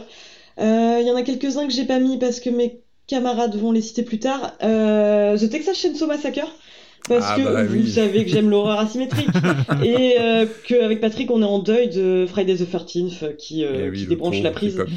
Donc, Il est confirmé du coup, Texas? Il est il confirmé. est pour confirmé, euh, Confirmé. donc édité par Gun, qui avait aussi édité euh, Friday the 13th. Possible que ce soit une purge sans nom, mais, mais j'ai envie d'y croire parce pas que moi je grave, le on trouvais. sera là. euh, on sera là. Bah, on sera complètement là. Enfin, les- enfin, tu, tu peux incarner Leatherface et les membres de sa famille contre des survivants sans défense. On va courir dans des labyrinthes de maïs. Euh, bien sûr que j'ai envie. Et justement, ça fait trop longtemps. Je trouve qu'il y a une hégémonie euh, Dead by Daylight Ouais. sur euh, l'horreur asymétrique coop. Et c'est Il y a tellement. eu des prétendants, hein. tu, tu te rappelles Evil Ouais. Dead? On l'a oublié, Complètement. hein. Mais justement, à chaque fois, ils vont, viennent, euh, ils disparaissent. Et euh, là, j'aimerais bien quand même qu'il y ait un petit rendez-vous euh, régulier pour ma part. Euh, donc celui-ci arrive en août en plus. Enfin, ce sera vraiment dans la chaleur moite euh, de la fin d'été. Ça va être parfait. Enfin, pour euh, jouer. bah oui, parce que j'ai pas précisé, mais bien sûr, enfin c'est euh, adapté de Massacre à la tronçonneuse de Toby Bah Hooper, oui, qui est un sûr. excellent film, et euh, j'ai très très envie de retrouver ça. Euh, et j'attends aussi avec euh, une grande impatience Chance of Scénar, euh, dont j'avais fait la démo. Alors je sais pas si vous voyez, c'est un petit Ouais, jeu de puzzle avec une, une très chouette DA euh, où on incarne un, enfin qui est inspiré du, du mythe de la tour de Babel. Donc on doit plus ou moins essayer de, de, de comprendre, enfin décrypter une langue quoi. Et, et honnêtement, ça me ça me botte vraiment beaucoup. Ok. Corentin, les jeux de l'été. Goodbye Volcano High, euh, qui, euh, qui, euh, qui qu'on attend, qui avait été repoussé. Il, a- il aurait dû sortir il y a quelques temps déjà. Euh, donc qui est ce jeu, euh, qui est ce jeu de de de, de, de- comment dire, de de, de, dinosaures Apocalypse chez les adolescents. Voilà, apocalypse chez les Scalies même, puisque là ouais, on, Oui, est, on, est, euh, on, est, on est chez les dinosaures. Mais voilà, donc un jeu euh, narratif sur euh, des euh, dinosaures qui voient la fin de l'année arriver. Mais est-ce que la fin de l'année ne rime pas avec fin du monde Euh, C'est le, c'est le truc. L'esthétique, l'ambiance, la musique, j'ai envie de tout voir. Il y a deux autres jeux qui arrivent, donc je vais pas en dire plus. Pikmin 4 qui arrive le mois prochain. Euh, parce que Pikmin c'est super, Pikmin 3, Pikmin 3 les amis, jouez à Pikmin 3 les amis, c'est très important. Euh, c'est, c'est- en plus c'est bien pour l'été, c'est, rafraîchissant, c'est un jeu de l'été très rafraîchissant. Euh, par contre, faites gaffe, c'est une trahison hein, Pikmin, c'est pas du tout de chill. Euh, ensuite, euh, Jamais. Rain Code qui est déjà sorti, mais il est sorti en été, donc ça marche, c'est un jeu de l'été. Et on en parlera certainement à la rentrée dans Silence on joue. Il est sorti un poil tard pour que je puisse en parler dans Silence on joue. Par les créateurs de Danganronpa, les personnages c'est le même cara design. Euh, on incarne un détective qui a des pouvoirs. Il y a d'autres détectives, ils ont des pouvoirs. Il y a des morts, euh, on, voilà. Et puis on est accompagné d'une, d'un, petit fantôme. Euh, et c'est voilà, je, je sais pas encore, c'est bien, je La sais pas routine, encore. la routine, quoi. Voilà, routine. les, les- les trucs habituels, euh, c'est c'est comme d'habitude. euh, Il y aura des. euh, voilà, il y aura, il y aura, il y aura- Bon, on en parlera, mais grosso modo, ça a l'air de tomber pile dans, dans ma case. Mais Danganronpa, je me méfie parce que le premier m'avait. C'est celui que j'aime le moins et je le trouve un peu moyen, alors que les autres, ils étaient excellents. Mais on adore les plot twists, on adore trouver qui qui c'est qui a fait le coup. Et on en parlera à la rentrée donc. Ok. Marius. Eh ben, si on avait eu quelques semaines de rab, on aurait probablement parlé de Viewfinder. Oui. Parce que, Mm. parce que ça a l'air Oui. pas mal quand même. hein. Faites la démo, Yeah. faites la démo, faites la démo, faites la démo. Elle Et est je crois qu'elle est plus disponible, hein, la démo. Elle, Elle était revenue des, disponible à un moment, mais je sais pas. Je sais pas. Et puis, Faites le on jeu, aurait eu encore une semaine de rab, on aurait fait Oxenfree 2. Parce que. Ouais. Parce qu'il il a l'air conservateur, mais il est séduisant quand même, ce jeu. Oh oui. Ouais, elle va être Ça bien à reste, rentrer. euh, ça reste un sacré souvenir. Euh, et puis après, bah bon, je, je, je- j'évoque Starfield, mais euh, mais mais c'est avec moins de moins de sérénité que Jérémy. J'ai un peu Mm. peur quand même de ce jeu. Je l'attends beaucoup et en même temps, il me fait très peur. Mm. Et, et le problème, en fait, ça va être euh, mon vrai problème de l'été, c'est que je sais ce que je vais faire. Je vais pas durer. Nous aussi. Je sais comment il va se finir parce que Starfield arrive. La question, c'est comment on va réussir à glisser Under the Wave entre les deux Oui. parce qu'il me fait très envie, mais Mm. euh, mais euh, mais j'ai peur de j'ai peur qu'il se fasse écraser par les deux autres quoi. Mm, mm, mm, mm. Il faudra trouver du temps et le temps, comme disait Jérémy, c'est c'est le plus compliqué dans la vie. C'est ça. Euh, bah écoute, moi j'ai j'ai mis, j'avais cité des trucs. J'ai quand même mis Baldur's Gate 3 parce que c'est moins évident, mais euh, depuis quelque temps, euh, je, c'est en train de monter et je commence à avoir de plus en plus envie. À ce propos, à ce propos, on a prévu avec Marius de faire des streams découvertes de Baldur's Gate 3. euh, Ah Je pensais de- que c'était pour me faire plaisir et que Ah non, pas du tout, pas et- du tout. La semaine prochaine, on va faire des streams découvertes de l'early access de Baldur's Gate 3 pour vous montrer comment créer Ah un ouais, personnage. la semaine euh, comment euh, les oui oui si tu vas trouver du temps on trouvera voilà oui, on, oui, oui, non mais de toute façon. voilà on nuit, va alors. faire on va faire ça de stream plage. découverte de Baldur's Gate 3 voilà la Le création soir, hein, de perso moi, les premiers le- niveaux les combats euh, les, les premiers arcs narratifs et ce genre de choses on va se faire ça à plusieurs et, euh, et, et voilà premier stream Mais 4 il y a heures, quatre création de places, perso. Hein Il y a il y a quatre 4 places pour les bon, on, on verra Ouais, j'ai demandé mon jeu. C'est quand euh, On sait quel jour c'est exactement? Mardi. on sait Ouais, non, bah non, mardi c'est la FAQ. euh, euh, mélangez pas tout. Ah, il faut choisir. Ouais. ouais. Mais on va voir, on va voir semaine prochaine. Euh, et puis Starfield et, euh, et Viewfinder. Voilà, c'est pour moi. Euh, et la dernière question, et après on arrête l'émission. Euh, Ouais. Juste un nom de jeu. Juste un nom de jeu. Un- Quel jeu Quoi de la saison vous allez boucler pendant l'été? Parce que le problème, c'est le temps. On n'a jamais le temps. Mais cet été, vous aurez un peu le temps. Quel jeu vous Mais allez non, on vient boucler? de te dire qu'on n'aura pas le temps. Mais si. tu vas boucler quel Euh, jeu, Patrick? Tu sais pas, toi, t'as rien répondu sur le document, donc je passe à Julie. Euh, si- euh, moi, The Case of the Golden Idol. D'accord. Ah, c'est vrai, Patrick? non plus. Euh, Zelda, le Zelda. Ah bah oui, je- forcément. J'ai très peu. Et System Shock aussi, parce que Corentin en a parlé. Puis j'ai commencé depuis et je pense que je vais me le- m'y coller vraiment ce- cet été. Corentin, tu nous as, tu l'as déjà dit lors de l'émission où on a parlé de ce jeu-là que ça allait être ton jeu de l'été. Oui, je vais jouer à Etri- je vais faire Etrian Odyssey 1, puis 3, puis 1, puis 2. Voilà. Donc, D'accord. On les, on les fait Tout tous en quoi, dans stream. l'ensemble. l'été. Marius, Euh, pff, Wartel, Wartail, Le jeu- bah oui. le jeu qui se finit pas, mais en- non, mais en vrai, soyons, soyons honnêtes. Un peu de sérieux, quoi. Euh, Jérémy, quel jeu tu vas finir cet été? Moi, je suis vraiment en retard. hein, c'est Immortality. hein, J'ai bien prévu de le faire. Et Ah. je, l'ai pas encore Ah, fait. trop Oui. bien. Je me suis baladé juste dans les menus, donc ça, ça compte pas de l'avoir commencé encore. Ouais. hein, donc j'ai Ouais. pas encore lancé la première Et vidéo. t'avais pas une perversion euh, Divinity Original Sin, toi? Si, si, si, si, bien sûr, mais, euh, mais euh, c'est toi qui m'as un peu cassé le truc, là, quand je t'ai, quand je t'ai demandé sur le Discord euh, s'il était aussi marrant que les, Lari- que les Larian de Divinity, Ah. euh, et tu as dit que c'était un peu plus sérieux, etc. Donc il y a Ah plein bah, de, il y a et plein de trucs qui... Mais Ouais, je sais bien, mais... Ça a l'air drôle mais, quand euh, même. Ça a l'air drôle. Je vais, ouais, bien sûr, je, je suis un énorme fan de l'Ariane en général, mais euh, je sens que, je sens que peut-être je le ferai un jour, mais pas pendant cet été. En tout cas. Ouais. Et pour ma part, moi, ça va être Darkest Dungeon 2, parce que Ah euh, j'ai encore Ah euh, quelques boss à faire. Je l'ai relancé quelques semaines après l'émission et j'ai pas eu le temps parce qu'il y a eu un mois de juin de dingue. Et donc, euh, et donc voilà, du temps Darkest Dungeon 2. Merci, merci en tout cas à tous les cinq. Merci à toutes celles et ceux qui euh, nous ont accompagnés dans le chat, mais l'émission n'est pas finie parce que c'est le moment de la question rituelle à laquelle vous n'allez pas échapper. Et quand vous ne jouez pas, vous faites quoi Patrick? Euh, alors, je, je suis allé voir Indiana Jones, euh, le dernier en date. Oh là mais là. on fera une émission Allez, entière pour en parler. ouais, c'est compliqué. Alors, Ah, j'ai pris plaisir. mon Dieu, au secours J'ai pris plaisir, mais est-ce qu'il fallait vraiment le faire? Bon, il faudrait qu'on en parle un jour euh, de plus longuement. Non, sinon je suis allé au théâtre. Je suis allé au théâtre, je suis allé voir euh, une pièce avec avec Édouard Baer, euh, les élucubrations d'un homme soudain frappé par la grâce au théâtre Antoine, et j'ai adoré. J'ai trouvé ça euh, vraiment très très bien.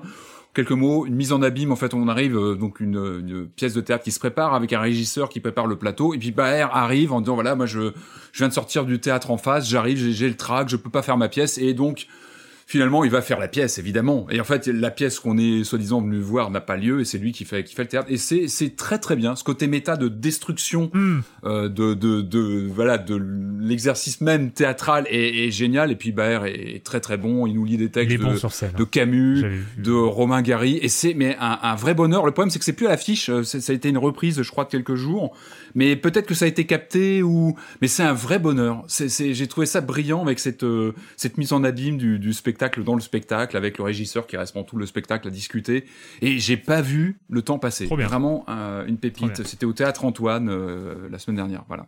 Julie Ah bah moi les gars, ça fait euh, une semaine que je suis dans, chez ma famille avec mes neveux et nièces, donc euh, qu'est-ce que j'ai fait concrètement? Euh, j'ai- J'ai j'ai occupé des enfants qui euh, ils sont respectivement âgés de 8 et 4 ans. Et euh, petit pro tip hein, pour ceux qui cherchent à occuper des enfants de cet âge, euh, les sablimages, c'est très bien. Les sablimages, c'est euh, une espèce de truc où tu peux faire un dessin en mettant du sable, enfin tu décolles en fait des, des petites parties couleur par couleur. Non, non, c'est comme euh, une espèce de, de canevas, tu vois, où t'as as une image. tu décolles morceau par morceau. Donc là, ma nièce, elle est sur une licorne euh, du plus bel effet et elle met du sable pailleté dessus et euh, ça Ah, l'occupe tout bah oui. l'après-midi, c'est Ouais. formidable. Tandis que mon Ça laisse beaucoup de sable sur la table. Oui, tout à fait, mais Voilà. euh, tu mets un, pour ça tu mets qu'il un plateau. dans- Tu mets un plateau en dessous. En dessous Ouais, Il faut le faire sur le canapé, bien sûr. Et mon neveu, évidemment, est dans sa grande période euh, dinosaure et pelleteuse, mais plutôt dinosaure, c'est une passion que je cherche à encourager.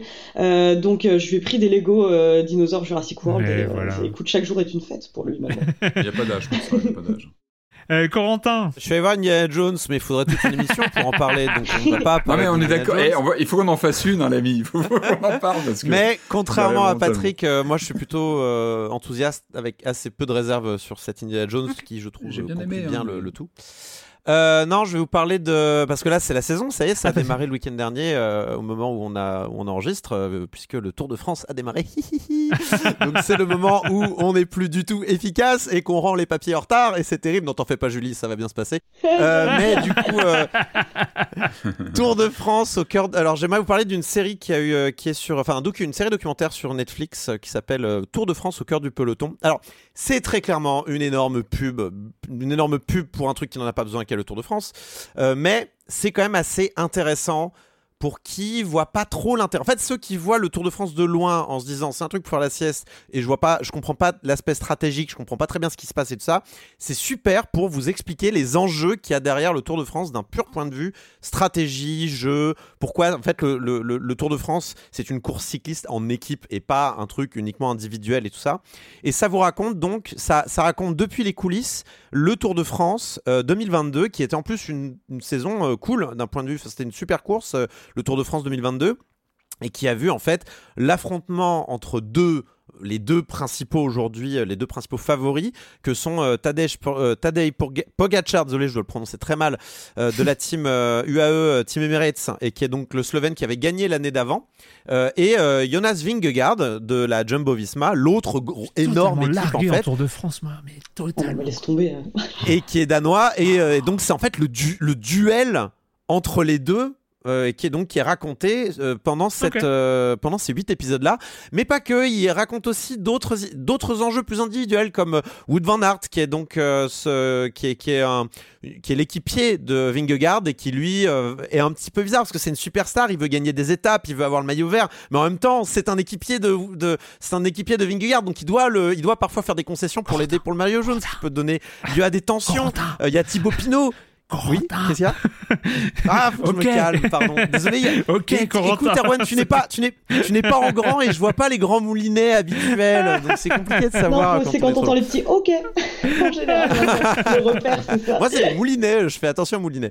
Mais bref, je vous recommande si euh, le Tour de France vous intéresse un tout petit peu. Et puis, bien sûr, je vous incite à regarder Voilà, euh, le Tour de France cette année, où il y a le même duel. Donc euh, voilà, on verra qui gagne. cette Formidable. Euh, Marius Bah écoutez, j'ai été voir Indiana Jones et il faudrait toute une émission pour en parler.